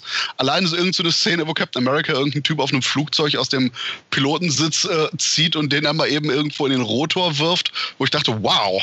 Aber das ist auch typisch Joe Johnston, der packt irgendwie immer so Sachen da rein. Tom, was sagst du dazu? Das hat natürlich schon, also das meiste habt ihr gesagt und ich äh, sage auch, dass ich den ersten Teil als ich ihn zum ersten Mal gesehen habe, fand ich den wirklich, wirklich schlecht. Ähm, ich hatte mich sehr darauf gefreut. Joe Johnston vor Jurassic Park 3 noch, glaube ich, einer meiner Lieblingsregisseure. Dann kam er allerdings mit Jurassic Park 3 und mit Captain America, den ich für sich alleinstehend echt nicht gut finde. Hängt zum einen damit zusammen, dass damals mir das CGI schon sehr gegen den Strich ging der Greenscreen war sehr schlecht genutzt. Und ich fand auch Red Skull, klar ist er überspitzt und wahrscheinlich aus den Comics gut übernommen. Ich finde den aber schon in den Comics einfach lächerlich. Und ähm, da kann auch ein Hugo Weaving, der dann auch noch total overacted, was natürlich der Figur auch zugesprochen werden muss, ähm, fand ich einfach total over the top und lächerlich und konnte ich nicht ernst nehmen. Und dabei weiß jeder, dass ich äh, mit Nazi-Thematiken und äh, auch mit äh, Artworks und dem Ganzen, alles, was damit zu tun hat, sehr viel anfangen kann und es eigentlich mag. Ähm, trotzdem fand ich das alles äh, nicht gut. Ähm, eher noch Toby Jones fand ich äh, überraschend coole Nebenfigur. Stanley oh, fand Tucci, ich auch, ja. Stanley Tucci Tom, ist. Tom, Tom, sollen wir das mit deiner äh, privaten Nazi-Kollektion nachher rausschneiden? Nö, ihr könnt da drin lassen. Ah, okay, sehr gut. Wer Sehr gut. übrigens die, die Hitler-Kanne hat, bitte an mich schicken. Die suche ich seit Ewigkeiten, die darf man nicht regulär kaufen. Super witzig. Dann haben wir natürlich noch die äh, eine der zwei großen Lieben meines Lebens aus dem Marvel-Universum, Hayley Atwell. Ja. Ähm, diese Frau, der einzige Grund, warum ich äh, auch anfing, die Serie zu gucken, und es ist, glaube ich, die einzige Marvel-Serie, die, ähm, die ich wirklich, wirklich mag, auch immer noch. Kann man der- sagen, dass Haley Atwell dich zum Schmelzen bringt? Ah, Verstehst du? ja, äh, it's a pun. Okay. ist ganz schön witzig heute, ne? Kellerbach. Möglich, aber es ist so tote Stimmung hier. Ich kann machen, was ich will. Aber man muss ja auch das einfach mal so äh, auf einer so einer ruhmreichen Note natürlich auch erwähnen, dass einfach sie noch oder aus ihr heraus und ihrem Charakter heraus und sowas natürlich einfach auch eine ganze Serie, eine der, äh, was die erste Marvel-Serie, die jetzt dann quasi zu dieser ganzen Nee. Thematik gemacht wurde? Nee, also war nicht, war nicht die erste, aber ich fand, ähm, war, Das war die stärkste. genau. War die zweite, ne? Agents of Shield quasi Genau. und dann daraus her hervorgehend nochmal Agent Carter, glaube ich, ne? Und ähm, wie du denn schon halt meintest, so ich hatte dann mit Teil 2 und 3 und der Entwicklung von ihm, weil ich bin ja auch so der Typ, ich hasse Patriotismus. Also wirklich, jeder, der mir mit Patriotismus kommt, den will ich sofort in die Fresse hauen. Und deswegen mag ich auch den Charakter natürlich nicht im ersten Moment. Und als man dann natürlich die Entwicklung wahrnimmt und die das Ganze ähm, einfach mal zu, dem, zu der stärksten Reihe machen, und das hätte ich mir nie erträumen lassen, muss man natürlich auch den ersten Teil eben dazu sehen und eben als den Anfang, woraus das Ganze entspringt. Und in Verbindung dessen mag ich dann den ersten Teil. Ich mag die Figuren, ich mag auch seine Truppe, seine Kumpeltruppe da hier mit Dumm Dumm, wie heißt er? Weiß ich gar nicht, wie heißt denn sein? Dum Dum Dugan. Dugan, genau. Ich mag Neil McDonough, aber ich fand die Figuren alle total blöd. Äh, Bucky Barnes sah da als sein Kumpel, der hat mich einen Scheiß interessiert. Ähm, war mir auch egal, als der da in Anführungszeichen krepiert ist. Äh, Spoiler. Und war, hat mir alles nicht interessiert. Aber man muss tatsächlich sagen, umso öfter man den sieht, umso mehr Kleinigkeiten fallen einem auf, die selbst halt in den nächsten Teilen noch relevant sind. Und dadurch gewinnt der natürlich, dass Tom Lee Jones jetzt nur wieder äh, seine Klischee-Rolle äh, als ja, grummeliger Ausbilder da aufnimmt, geschenkt. Da hätten sie auch mehr draus machen können. Somit ähm, im ersten Moment, als er rauskam, ziemliche Scheiße. Mittlerweile ein sehr, sehr interessanter Anfang der besten Reihe. Witzig, ne? wie, wie sehr die anderen Filme und seine anderen Auftritte in äh, den anderen Filmen oder Avengers oder sowas den dann doch noch äh, irgendwie aufwerten. Und offensichtlich fand äh, Marvel ja auch Chris Evans so toll, dass sie ihn direkt mal zum zweiten Mal in einem Marvel-Film als Hauptrolle gecastet haben. Im Wo war- Prinzip jetzt, wo war ne, wo? X-Men,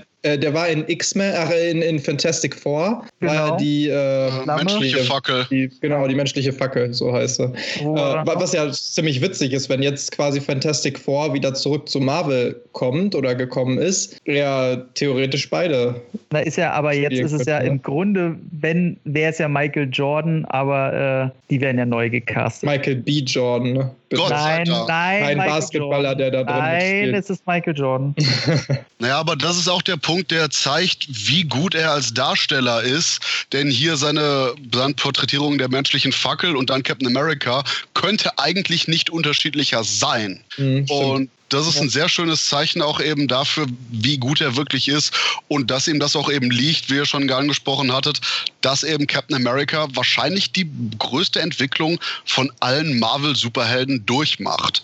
Und eben Aber- hier dafür und für viele Sachen, die sonst noch auftauchen, wirklich das Fundament gelegt hat. Aber hattet ihr jemals das Gefühl, weil äh, wir haben jetzt schon öfter oder habe ich gehört hier öfter, ja, wie gut die Schauspielern und bla, findet ihr, dass man für die Rollen gut schauspielern muss. Also ich finde, klar, die brauchen eine gewisse Präsenz, aber ich finde, wirkliche Schauspielkraft brauchte man da doch. Also deswegen also sind es ja für mich auch Guilty Pleasures, aber ich habe Tom, du liegst falsch. Der, der Punkt ist, du kannst natürlich irgend so eine NFL äh, beefed up Hohlbratze da reinpacken. Entschuldigung an alle NFL-Player, die ich gerade beleidigt habe. Bitte komm nicht zu mir nach Hause.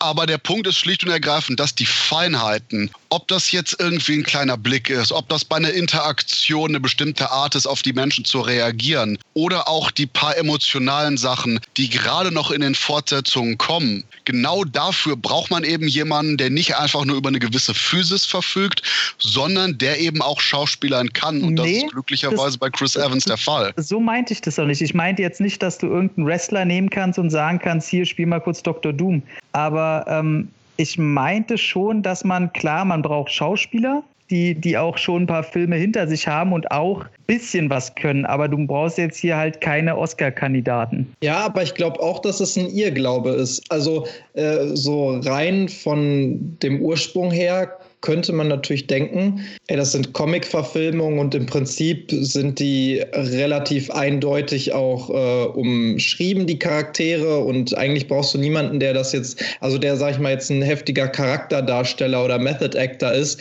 um diese Leute angemessen zu porträtieren. So meintest du das ja, glaube ich, ne?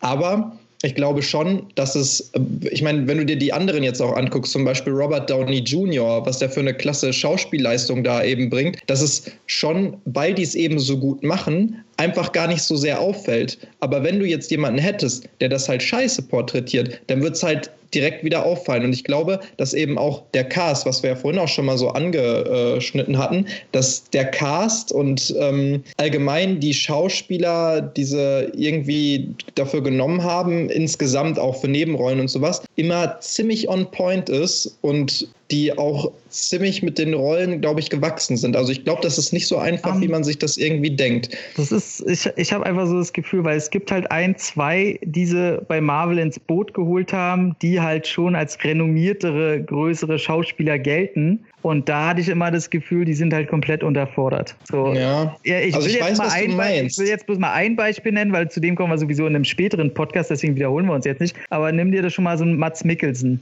Ja, okay, so, bei Mats Mikkelsen, okay, da finde ich aber, das liegt auch an, an anderen Sachen, weswegen das in dem Film so ein bisschen so wirkt. Aber ich, ich glaube, das ist tatsächlich ein Irrglaube, weil man einfach so viel dem Charakter auch geben muss. Natürlich ist es kein, kein richtig heftiges Method Acting, was jetzt äh, zehn Oscars verdient hätte oder sowas. Da gebe ich dir absolut recht. Aber ich glaube schon, dass da einiges mehr hintersteckt, diesen Charakter, diese Essenz von diesem Charakter auch aufzunehmen und den halt auch immer wieder so zu porträtieren und dass da auch viel anderes hinzugehört, weil ich finde auch gerade bei dem Cast, die spielen so gut zusammen. Ne, auch wenn wir jetzt gleich zu, zum letzten Film der Phase One von Marvel kommen, aber die spielen so gut zusammen, die haben eine super Chemie, auch innerhalb der Filme meistens, die sind diesem Charakter treu und stellen die einfach gut dar. Und dann kommt auch noch hinzu, was jetzt vielleicht natürlich nicht auf die Schauspielleistung in dem Film zurückzuführen ist, aber das sind alles Leute, die einfach nicht nur charakterlich und auf die Art, wie sie das porträtieren, den Charakter gut zusammenpassen, sondern auch die Öffentlichkeitswirkung abseits der Filme. Also dafür sind sie einfach diese perfekten Leute, die sie dafür gecastet haben, weil gerade was jetzt diesen ganzen Hype angeht und was wir vorhin angesprochen hatten mit den Comic-Cons und Marketing und äh, Social Media und sowas, das sind alles Leute, die da wirklich einen super Job machen, das auch nach außen hin zu porträtieren. Also wenn du Chris Evans siehst und die Sachen, die er macht, da siehst du immer auch so quasi in, in Interviews oder sowas, du siehst da Captain America. Wenn du Robert Downey Jr. der anguckst, dann ist es im Prinzip Tony Stark, mit dem die Interviewer da reden und was er über soziale Medien, was er in, in Fernsehsendungen, in Interviews oder sowas porträtiert. Und das ist bei fast allen diesen, ähm, diesen Charakteren und diesen Schauspielern so, dass die sehr ähnlich sich verhalten, ihrer, ähm, wie, wie, sie, wie halt ihre Charaktere und ihre Rollen auch in den Filmen sind. Weißt du, was ich meine? Also das, das passt schon alles ziemlich genau irgendwie. Oder und die machen halt einen sehr guten Job, das auch nach außen hin zu Schauspielern, ne? wer weiß. Aber und im Endeffekt ist der Punkt schlicht und ergreifend, es kann nicht schaden, wenn man einen guten Schauspieler hat. Man hat bei Chris nee. Evans gesehen, das war ein guter Schauspieler, dem hat man dann quasi noch mal ein bisschen Steroide in den Hintern gespritzt und dann war der richtig auf der Größe. Der Punkt ist, irgendeinem guten Schauspieler Muskelmasse zu geben oder auch nachher bei Phase 2 und 3 haben wir immer wieder den Fall, wo man eben irgendwelche etablierten Schauspieler hat, die aufgepumpt hat und dann eben zu was Besserem gekommen ist. Und deswegen wirkt es wahrscheinlich auch eben so, wie Tom sagte, dass es vielleicht überflüssig sein könnte, weil die Darsteller eben mit einer Leichtigkeit das Ganze spielen, die bei anderen Akteuren nicht präsent wäre. Und eben dann so locker vom Hocker eben die einzelnen Figuren darstellen. Und ich glaube, das, was Tom anspricht, er wahrscheinlich erst dann vermissen würde, wenn man jetzt quasi hier irgendwie ja, den Undertaker als Gegner in einem neuen Doctor Strange Film hätte. Wobei, wo ich das gerade erzähle, das sich gar nicht schlecht grad, anhört. Ich wollte gerade sagen, das ist geil. Der hat doch jetzt nichts mehr zu tun. Und ja, wie gesagt, was Darsteller angeht, auch was eben Tobias meinte, die Leute sind auch abseits der, ja, ab, abseits der eigentlichen Drehorte durchaus gut. Und man hatte auch echt Glück. Es ist jetzt nicht so, als ob man gesagt hätte, hm, ha, wir brauchen irgendwie für Tony Starks Vater irgendeinen richtig guten Schauspieler. Oh, hey, Kevin Spacey, wie wär's mit dir? Also derartige Ausfälle hat man in letzter Zeit auch nicht gehabt, sodass da auch das ganze Marvel Cinematic Universe äh, überraschend skandalfrei geblieben ist. Kann natürlich glaube, auch so ein bisschen an glaube, Disney dahinter liegen. Ich ne? wollte gerade sagen, also ich glaube, dass Disney, bevor der bevor die irgendwen engagieren, sind die wie die CIA und gucken alles durch, ob da auch alles mit rechten Dingen. Da wäre Kevin Spacey wäre nicht in einem Marvel-Film gelandet. Glaube ich nicht. Oder es ja, wäre so gewesen nach dem Motto, oh, wie viele Leute kommen noch äh, zu, weil du die irgendwie als Kind vermusselt hast? Oh, okay, weißt du was? Ähm, ja, die, die, die fünf Leute werden nachher im Hudson River auftauchen, aber dafür kriegst du weniger Geld für unseren Film. So ungefähr. Also ich glaube, dass da hängt eine eklige Hierarchie dahinter, die wir hier, glaube ich, gar nicht erst besprechen Sicherlich, das, das, wird wohl stimmen. Also ich meine, das sieht man ja auch bei etlichen anderen Franchises von Disney und Disney hat ja mittlerweile einfach auch etliche Franchises, ne? Aber im, trotzdem funktioniert das alles sehr gut. Dieses Marketing funktioniert sehr gut und selbst bei ja. diesen kleineren Rollen, guck dir mal zum Beispiel Tom Holland als Spider-Man an. Ja. Also wie gut Krass. der auch einfach öffentlich funktioniert, dieser Typ, wie gut die in Interviews zusammenarbeiten. Da kannst du im Prinzip Filme drüber drehen, was alles im Hintergrund, behind the scenes passiert ist. Und teilweise machen fast. sie das ja auch. Also die nutzen ja. ja. schon diesen Running Gag, dass zum Beispiel Mark Ruffalo und Tom Holland sich dauernd verplappern in Interviews, wo man jetzt so auch geil. nicht weiß, wie viel davon ist jetzt wirklich geplant und geschauspielert und wie viel davon ist echt. Und ich kann mir vorstellen, dass sie sich wirklich vielleicht mal äh, verplappert haben. Das ist ein Running Gag vielleicht auch schon am Set gewesen oder so, dass sie die damit aufgezogen haben. Und dann haben sie es natürlich fürs Marketing benutzt. Aber zum Beispiel, als der neue Avengers-Film angekündigt wurde oder irgendwie das neue, das neue Logo für Avengers 4 oder sowas, ne? Das wird ja dann im Prinzip alles einfach nur noch bis zum, bis zum letzten wird das einfach vermarktet, aber es funktioniert und es ist geil. Und in der heutigen Zeit ist genau das wichtig. Es ist nicht nur wichtig, wie die den Charakter porträtieren, welche Schauspieler du, du hast, die machen das alle angemessen gut, keine Frage. Aber es ist auch noch so wichtig, wie du dich in sozialen Medien, in der Öffentlichkeit irgendwie präsentierst mit deinen ganzen Schauspielern, die alle dazugehören. Und du hast wirklich so viele Running Gags, du hast so viele untereinander Beziehungen. In jedem Interview kannst du im Prinzip Sachen zusammenstellen rausschneiden, die die über andere Leute sagen, die irgendwie so im Hintergrund passieren. Also das ist einfach unglaublich und daran siehst du auch, dass es im Prinzip die, die perfekten Schauspieler für, für jeden Part sind, zumindest bis jetzt. Da, da gibt es wirklich keinen wer, großartigen Wer mal sehen will, wer das auch richtig gut macht, äh, kommen wir wieder zu den anderen, äh, kann sich mal DC angucken. Ben Affleck, der einfach Henry nur in Cavill. jedem Interview im Hintergrund ey, so ey, traurig jeder, zu Boden guckt. Jeder, ja. Seth Affleck. So ey, Seth Affleck ist so witzig. Ja, da frage ich mich auch echt, was den geritten hat, weil der, der wirkt ja wirklich bei jedem Interview so, als hättest du vorher seinen, seinen Hund erschossen. Ich glaube, das liegt einfach auch daran, dass er mit anderen Sachen gerechnet hat. Ich glaube, er dachte, er hat halt größeres Mitspracherecht. Ne? So, der liebt halt wirklich Batman. So, der hat eine eigene Bathöhle sich gebaut. So, der, der liebt diesen Charakter. Und dann kommt er halt an so eine Scheiße hinter den Kulissen und alles. Da ja, genau. Also da also wäre tut mir wirklich leid. Ja. Aber danke für die Überleitung von zwiespältigen Superhelden-Crossovers. Ja. Kommen wir jetzt wahrscheinlich zu dem größten Nerdgasmus, der wahrscheinlich jemals auf der Leinwand war, weil es bis dato so etwas noch nie gegeben hat. Und der Hype, den The Avengers hatte, wird es wahrscheinlich auch nie wieder geben. Als Regisseur hat man selber Nerd Joss Whedon dazugeholt, der vorher durch so kleine Serien wie Buffy oder Angel, die man vielleicht kennt, irgendwie in der Nerdsphäre aufgetaucht ist, aber auch seinen großen Durchbruch nie hatte. Und gerade dass Marvel gesagt hat, yo, hier sind unsere Sachen, hier sind unsere Figuren, hier ist ein einfach nur riesengroßes Budget von über 200 Millionen Dollar, mach was draus. Und oh mein Gott, wie habt ihr damals diesen Hype um The Avengers erlebt? Ähm, ich habe ich habe keinen Nerd-Orgasmus bekommen, muss ich ganz ehrlich sagen. Ähm, auch wenn ich hier jetzt wieder das Arschloch bin. Ich weiß Was nicht, hast du ich, wieder immer noch? Im, oder immer noch.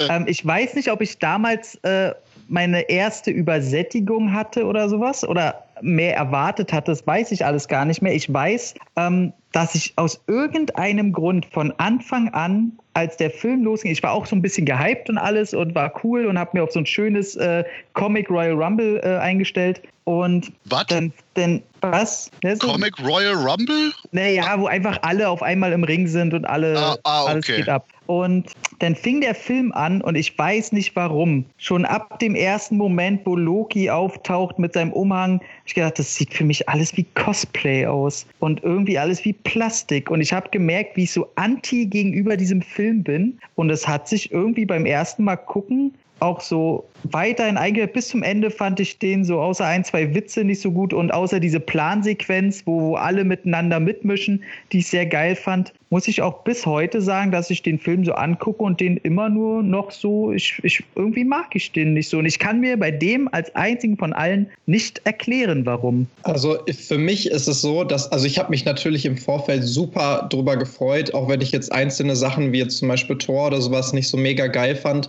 Aber der Hype war, the Hype was real. Oder, mhm. ne?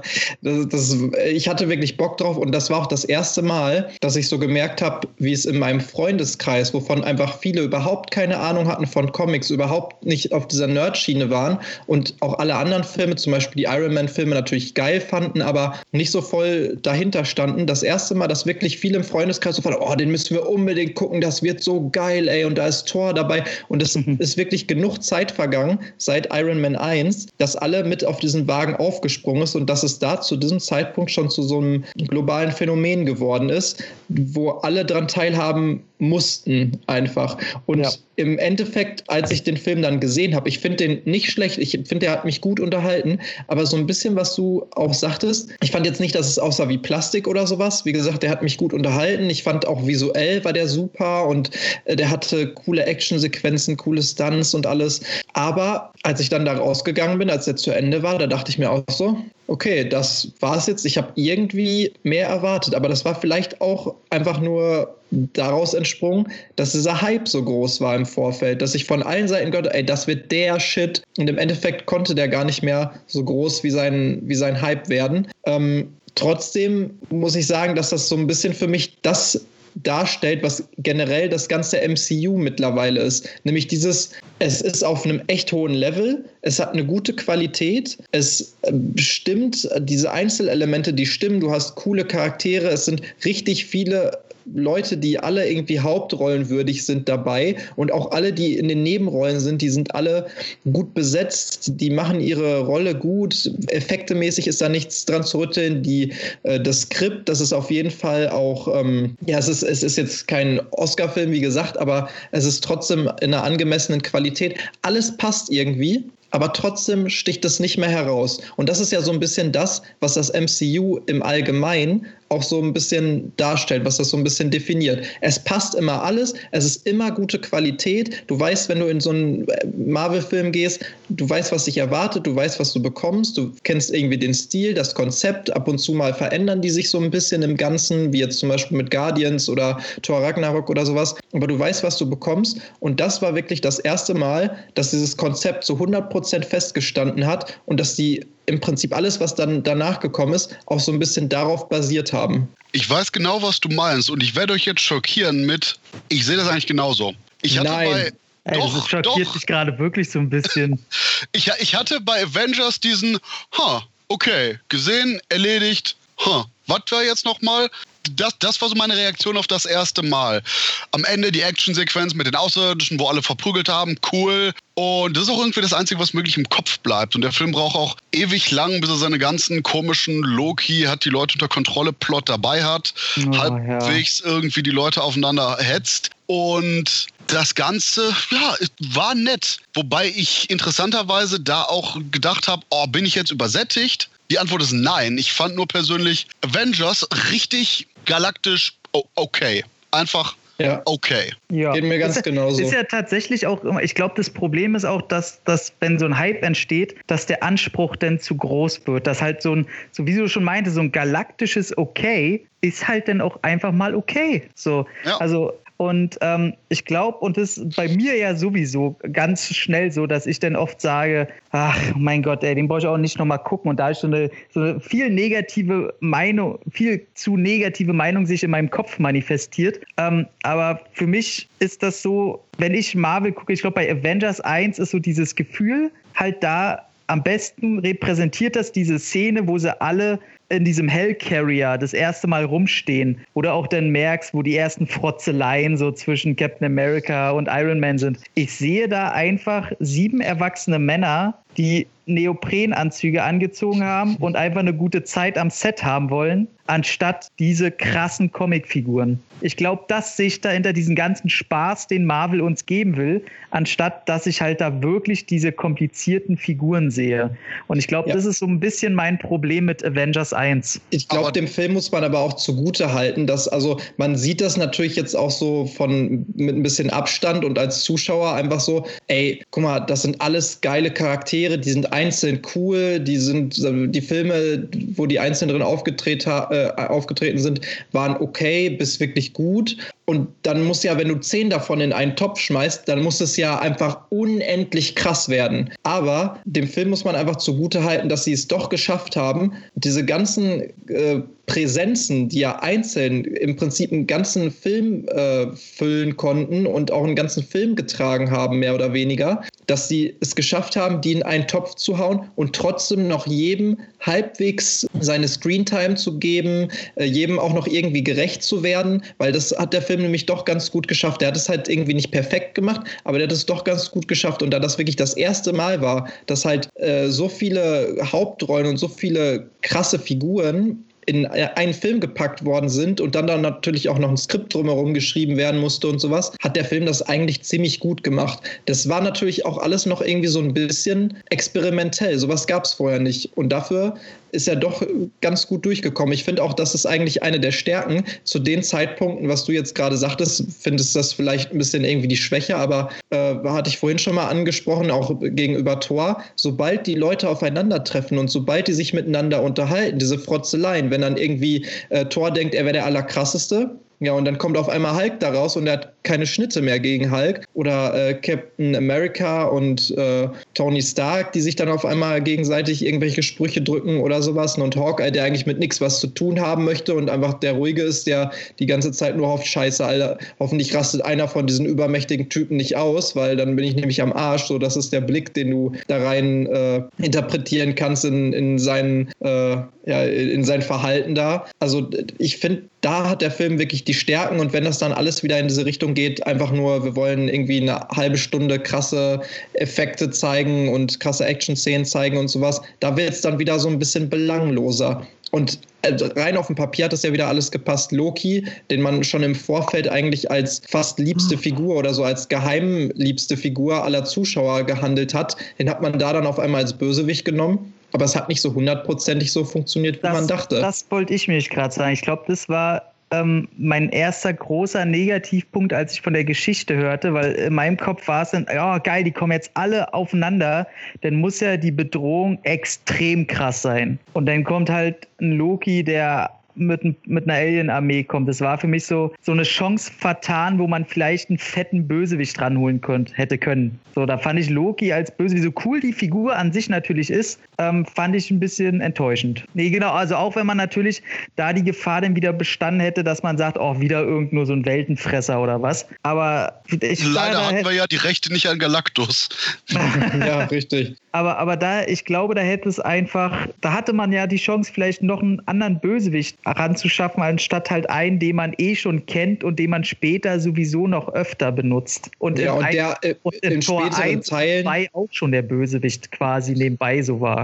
Ja, und der ist ja in späteren Teilen auch einfach nicht mehr so sag ich mal, bedrohlich. Also wenn du dir den jetzt in Tor anguckst, da ist da ein cooler Sidekick, ein cooler Nebencharakter. Und jetzt so ein jemand, der gut als Nebencharakter funktioniert, da auf einmal zum Hauptbösewicht äh, zu befördern, ist halt irgendwie ein bisschen komisch, weil du denkst dir die ganze Zeit, ja, der kann ja im Film sein, als Nebencharakter. Da funktioniert er ja auch schon immer, aber ich will mehr, ich will was Neues. Das ist vielleicht das, was so ein bisschen so eine Lehre dann irgendwie entstehen lässt. Auf der anderen Seite muss man natürlich auch überlegen, es funktioniert einfach besser, wenn du emotional involviert in diese Einzelschicksale bist und das fehlt Avengers dann einfach auch so ein bisschen. Und wenn du jetzt überlegst, dass eigentlich all das auf Infinity War oder diese Geschichte mit Infinity War beziehungsweise auf ähm, Thanos, der ja, glaube ich, auch das erste Mal visuell vorkommt dann im äh, in Avengers. Ist das richtig? Äh, war das, nee, Thor doch schon, oder? Nee, äh, äh,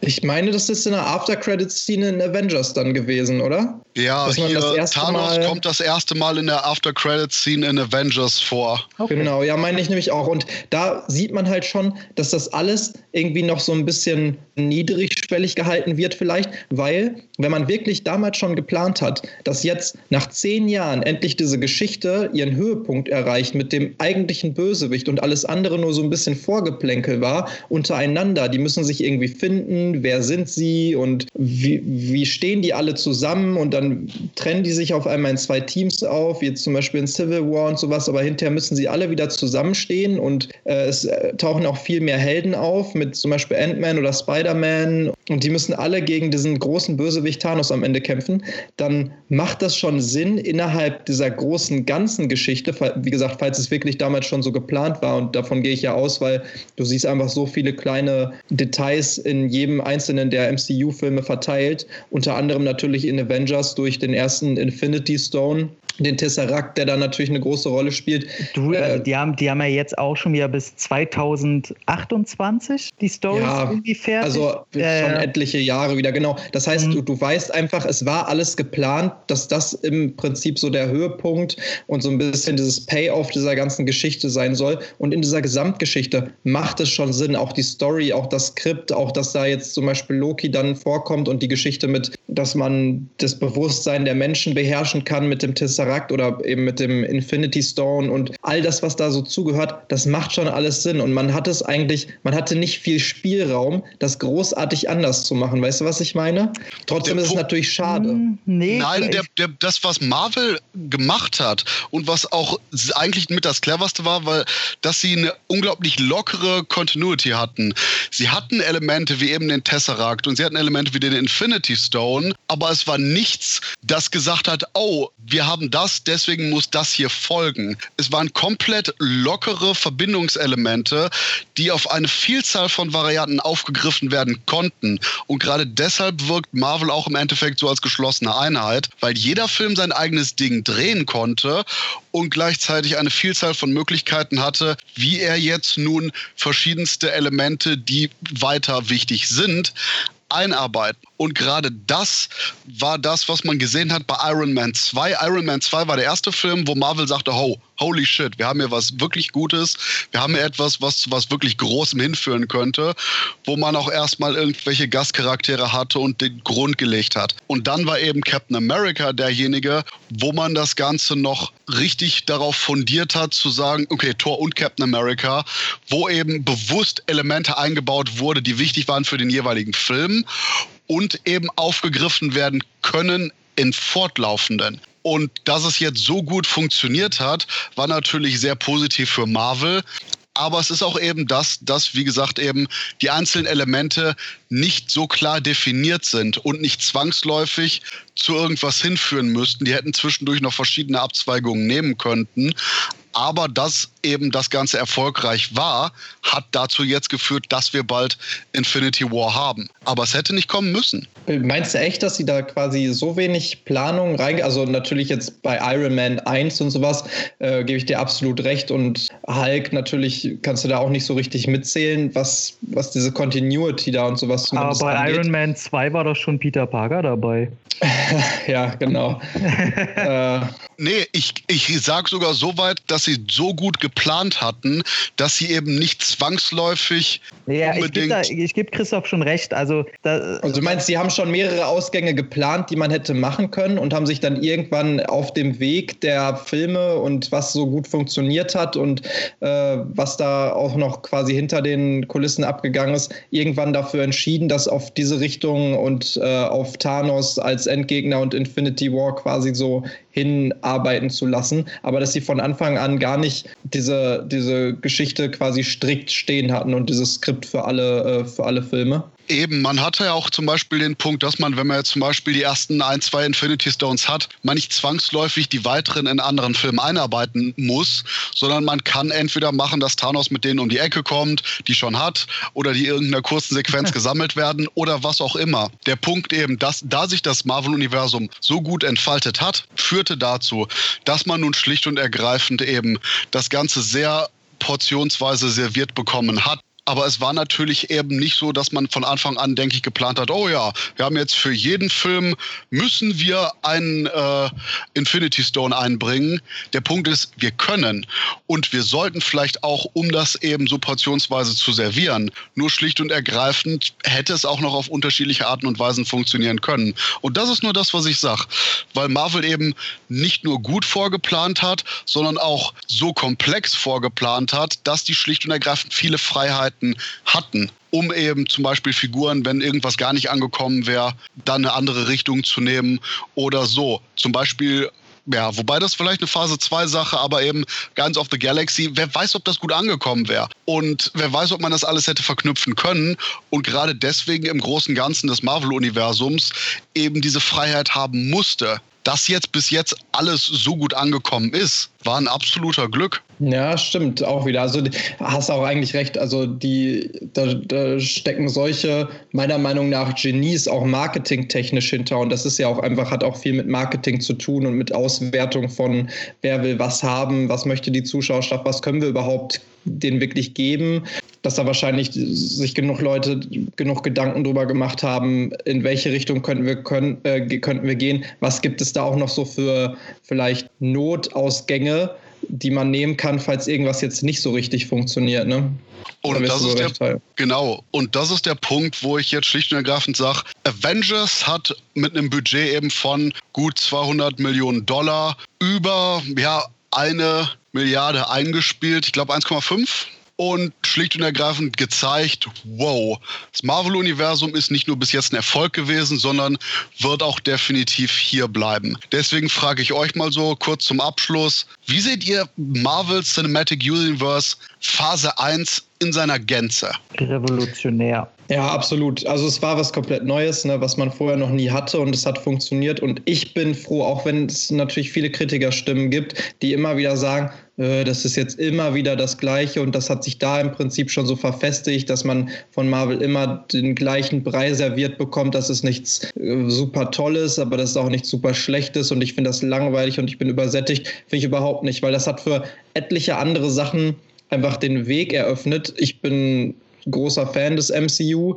Man muss nicht alles toll finden, aber es gibt halt dann auch 20 Filme innerhalb des MCU. Ja, dann finde ich halt fünf Scheiße, was jetzt nicht so ist, aber dann finde ich halt fünf Scheiße und dann habe ich immer noch 15 gute Filme, auf die ich mich immer wieder freuen kann. Immer wieder, wenn ein neuer Marvel-Film angekündigt wird, freue ich mich einfach nur schon, weil es Marvel ist. Ich kenne die Charaktere dahinter nicht, wie jetzt zum Beispiel als nächstes äh, Black Panther ich habe davor nicht viel von Black Panther gehört, aber ich finde es einfach schon geil, weil ich Vertrauen habe in Marvel, was die mit dem Charakter machen, was sie mit dem Film machen, welche Qualität die einem geben.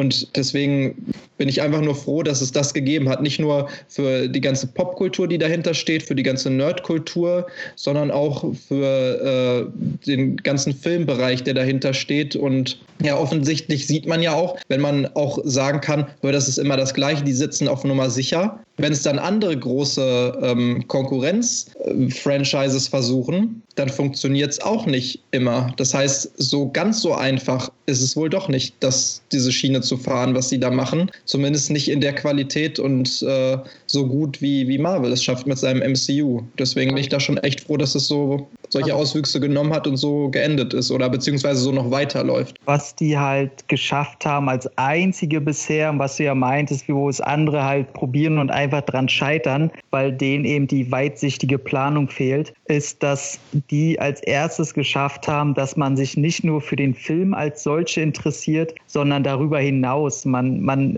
guckt, welche, welche kleinen Sachen sind von dem, von dem eigenen Lieblingshelden vielleicht in den anderen Teilen zu finden oder ähm, was passiert außerhalb der Filme. Man guckt sich YouTube-Videos an, was passiert da hinter den Kulissen, was ist vielleicht geplant. Also man sieht nicht nur diese Filme, sondern die haben es geschafft, dass sich Otto Normalverbraucher vor einem Teaser sitzt und sich jeden Frame von irgendeiner Trailer-Reaction anguckt und fragt, was die davon denken, was das sein könnte. Also dass die Filme an sich und der, das Filmvergnügen an sich schon fast, äh, keine Ahnung, eher 70 Prozent ausmachen und die anderen 30 Prozent holt man sich aus dem ganzen Marketing da drumherum. Und das zu schaffen und somit natürlich auch eine mega Geld Anlage zu schaffen, die nebenbei auch noch absolut Spaß macht. Also man freut sich ja, den Geld in den Rachen zu werfen. Ich habe mir jetzt erst den, den Iron Man Guide gekauft, obwohl mich äh, die Comics einen Scheiß interessieren. Ich will einfach gucken, was davon wurde irgendwie in die Filme integriert. Und das hat vorher, egal ob es Crossover, die gibt es schon seit den 30ern mit Wolfsmensch, Dracula und weiß ich nicht, wer da alles zusammengepuncht wurde.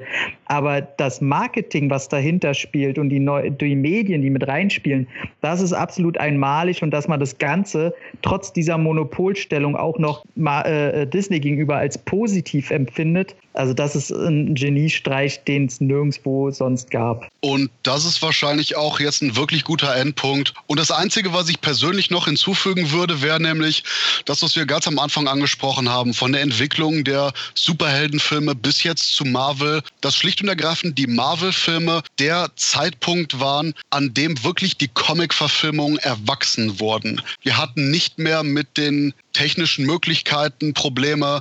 Wir hatten aber auch nicht mehr mit der Erwartungshaltung der Zuschauer Probleme, so dass mhm. Leute eben sagten, wir brauchen keine Kostüme, wir müssen das Ganze düster halten, weil düster ist ja erwachsen oder Schwachsinn von der Richtung. Marvel markiert den Zeitpunkt, wo Comic-Verfilmungen nicht nur sich selber ernst genommen haben, sondern auch dem Zuschauer signalisiert haben, hey, wir haben eine emotionale Geschichte, allerdings auch mit Action, überzeichneten Elementen, bei der man Spaß haben kann, die man ernst nehmen kann und die eben keine wirklich radikal enge Zielgruppe hat, sondern die sich an alle Leute richtet. Genau, Marvel die Mainstream ja auch äh, bedient, aber trotzdem auch die Hardcore-Fans und die ganzen Comic-Liebhaber würdigt, ne? Genau, der Punkt ist eben, dass Marvel nicht für Comic-Fans ist, aber auch nicht nur für den Mainstream, sondern schlicht und ergreifend so viele Elemente in sich vereint hat, dass dadurch wirklich die komplette Ära des Superheldenkinos eingeläutet wurde. Aber bevor wir das weiter besprechen, würde ich sagen, Wir danken euch alle fürs Zuhören. Sagen, wenn ihr das mochtet, gebt ein Like oder sagt uns eure Meinung, was wir vielleicht besser machen können oder erst recht, was wir super gemacht haben. Und ja, die Welt der Superheldenfilme, wie wir sie kennen und besonders in den letzten fünf Jahren richtig aufgetaucht sind, die werden wir dann beim nächsten Mal besprechen, wenn es darum geht, Phase 2 unter die Lupe zu nehmen. In diesem Sinne, ich sag Avengers, versammelt euch und noch einen wunderschönen guten Morgen, guten Mittag, guten Abend und gute Nacht. Mickriger Gott. Es hat mich gefreut und ich freue mich auch aufs nächste Mal. Tschüss. Smash! Sin Entertainment Talk, der Podcast des Entertainment Blogs. Mehr Fan Talk über Filme und Serien.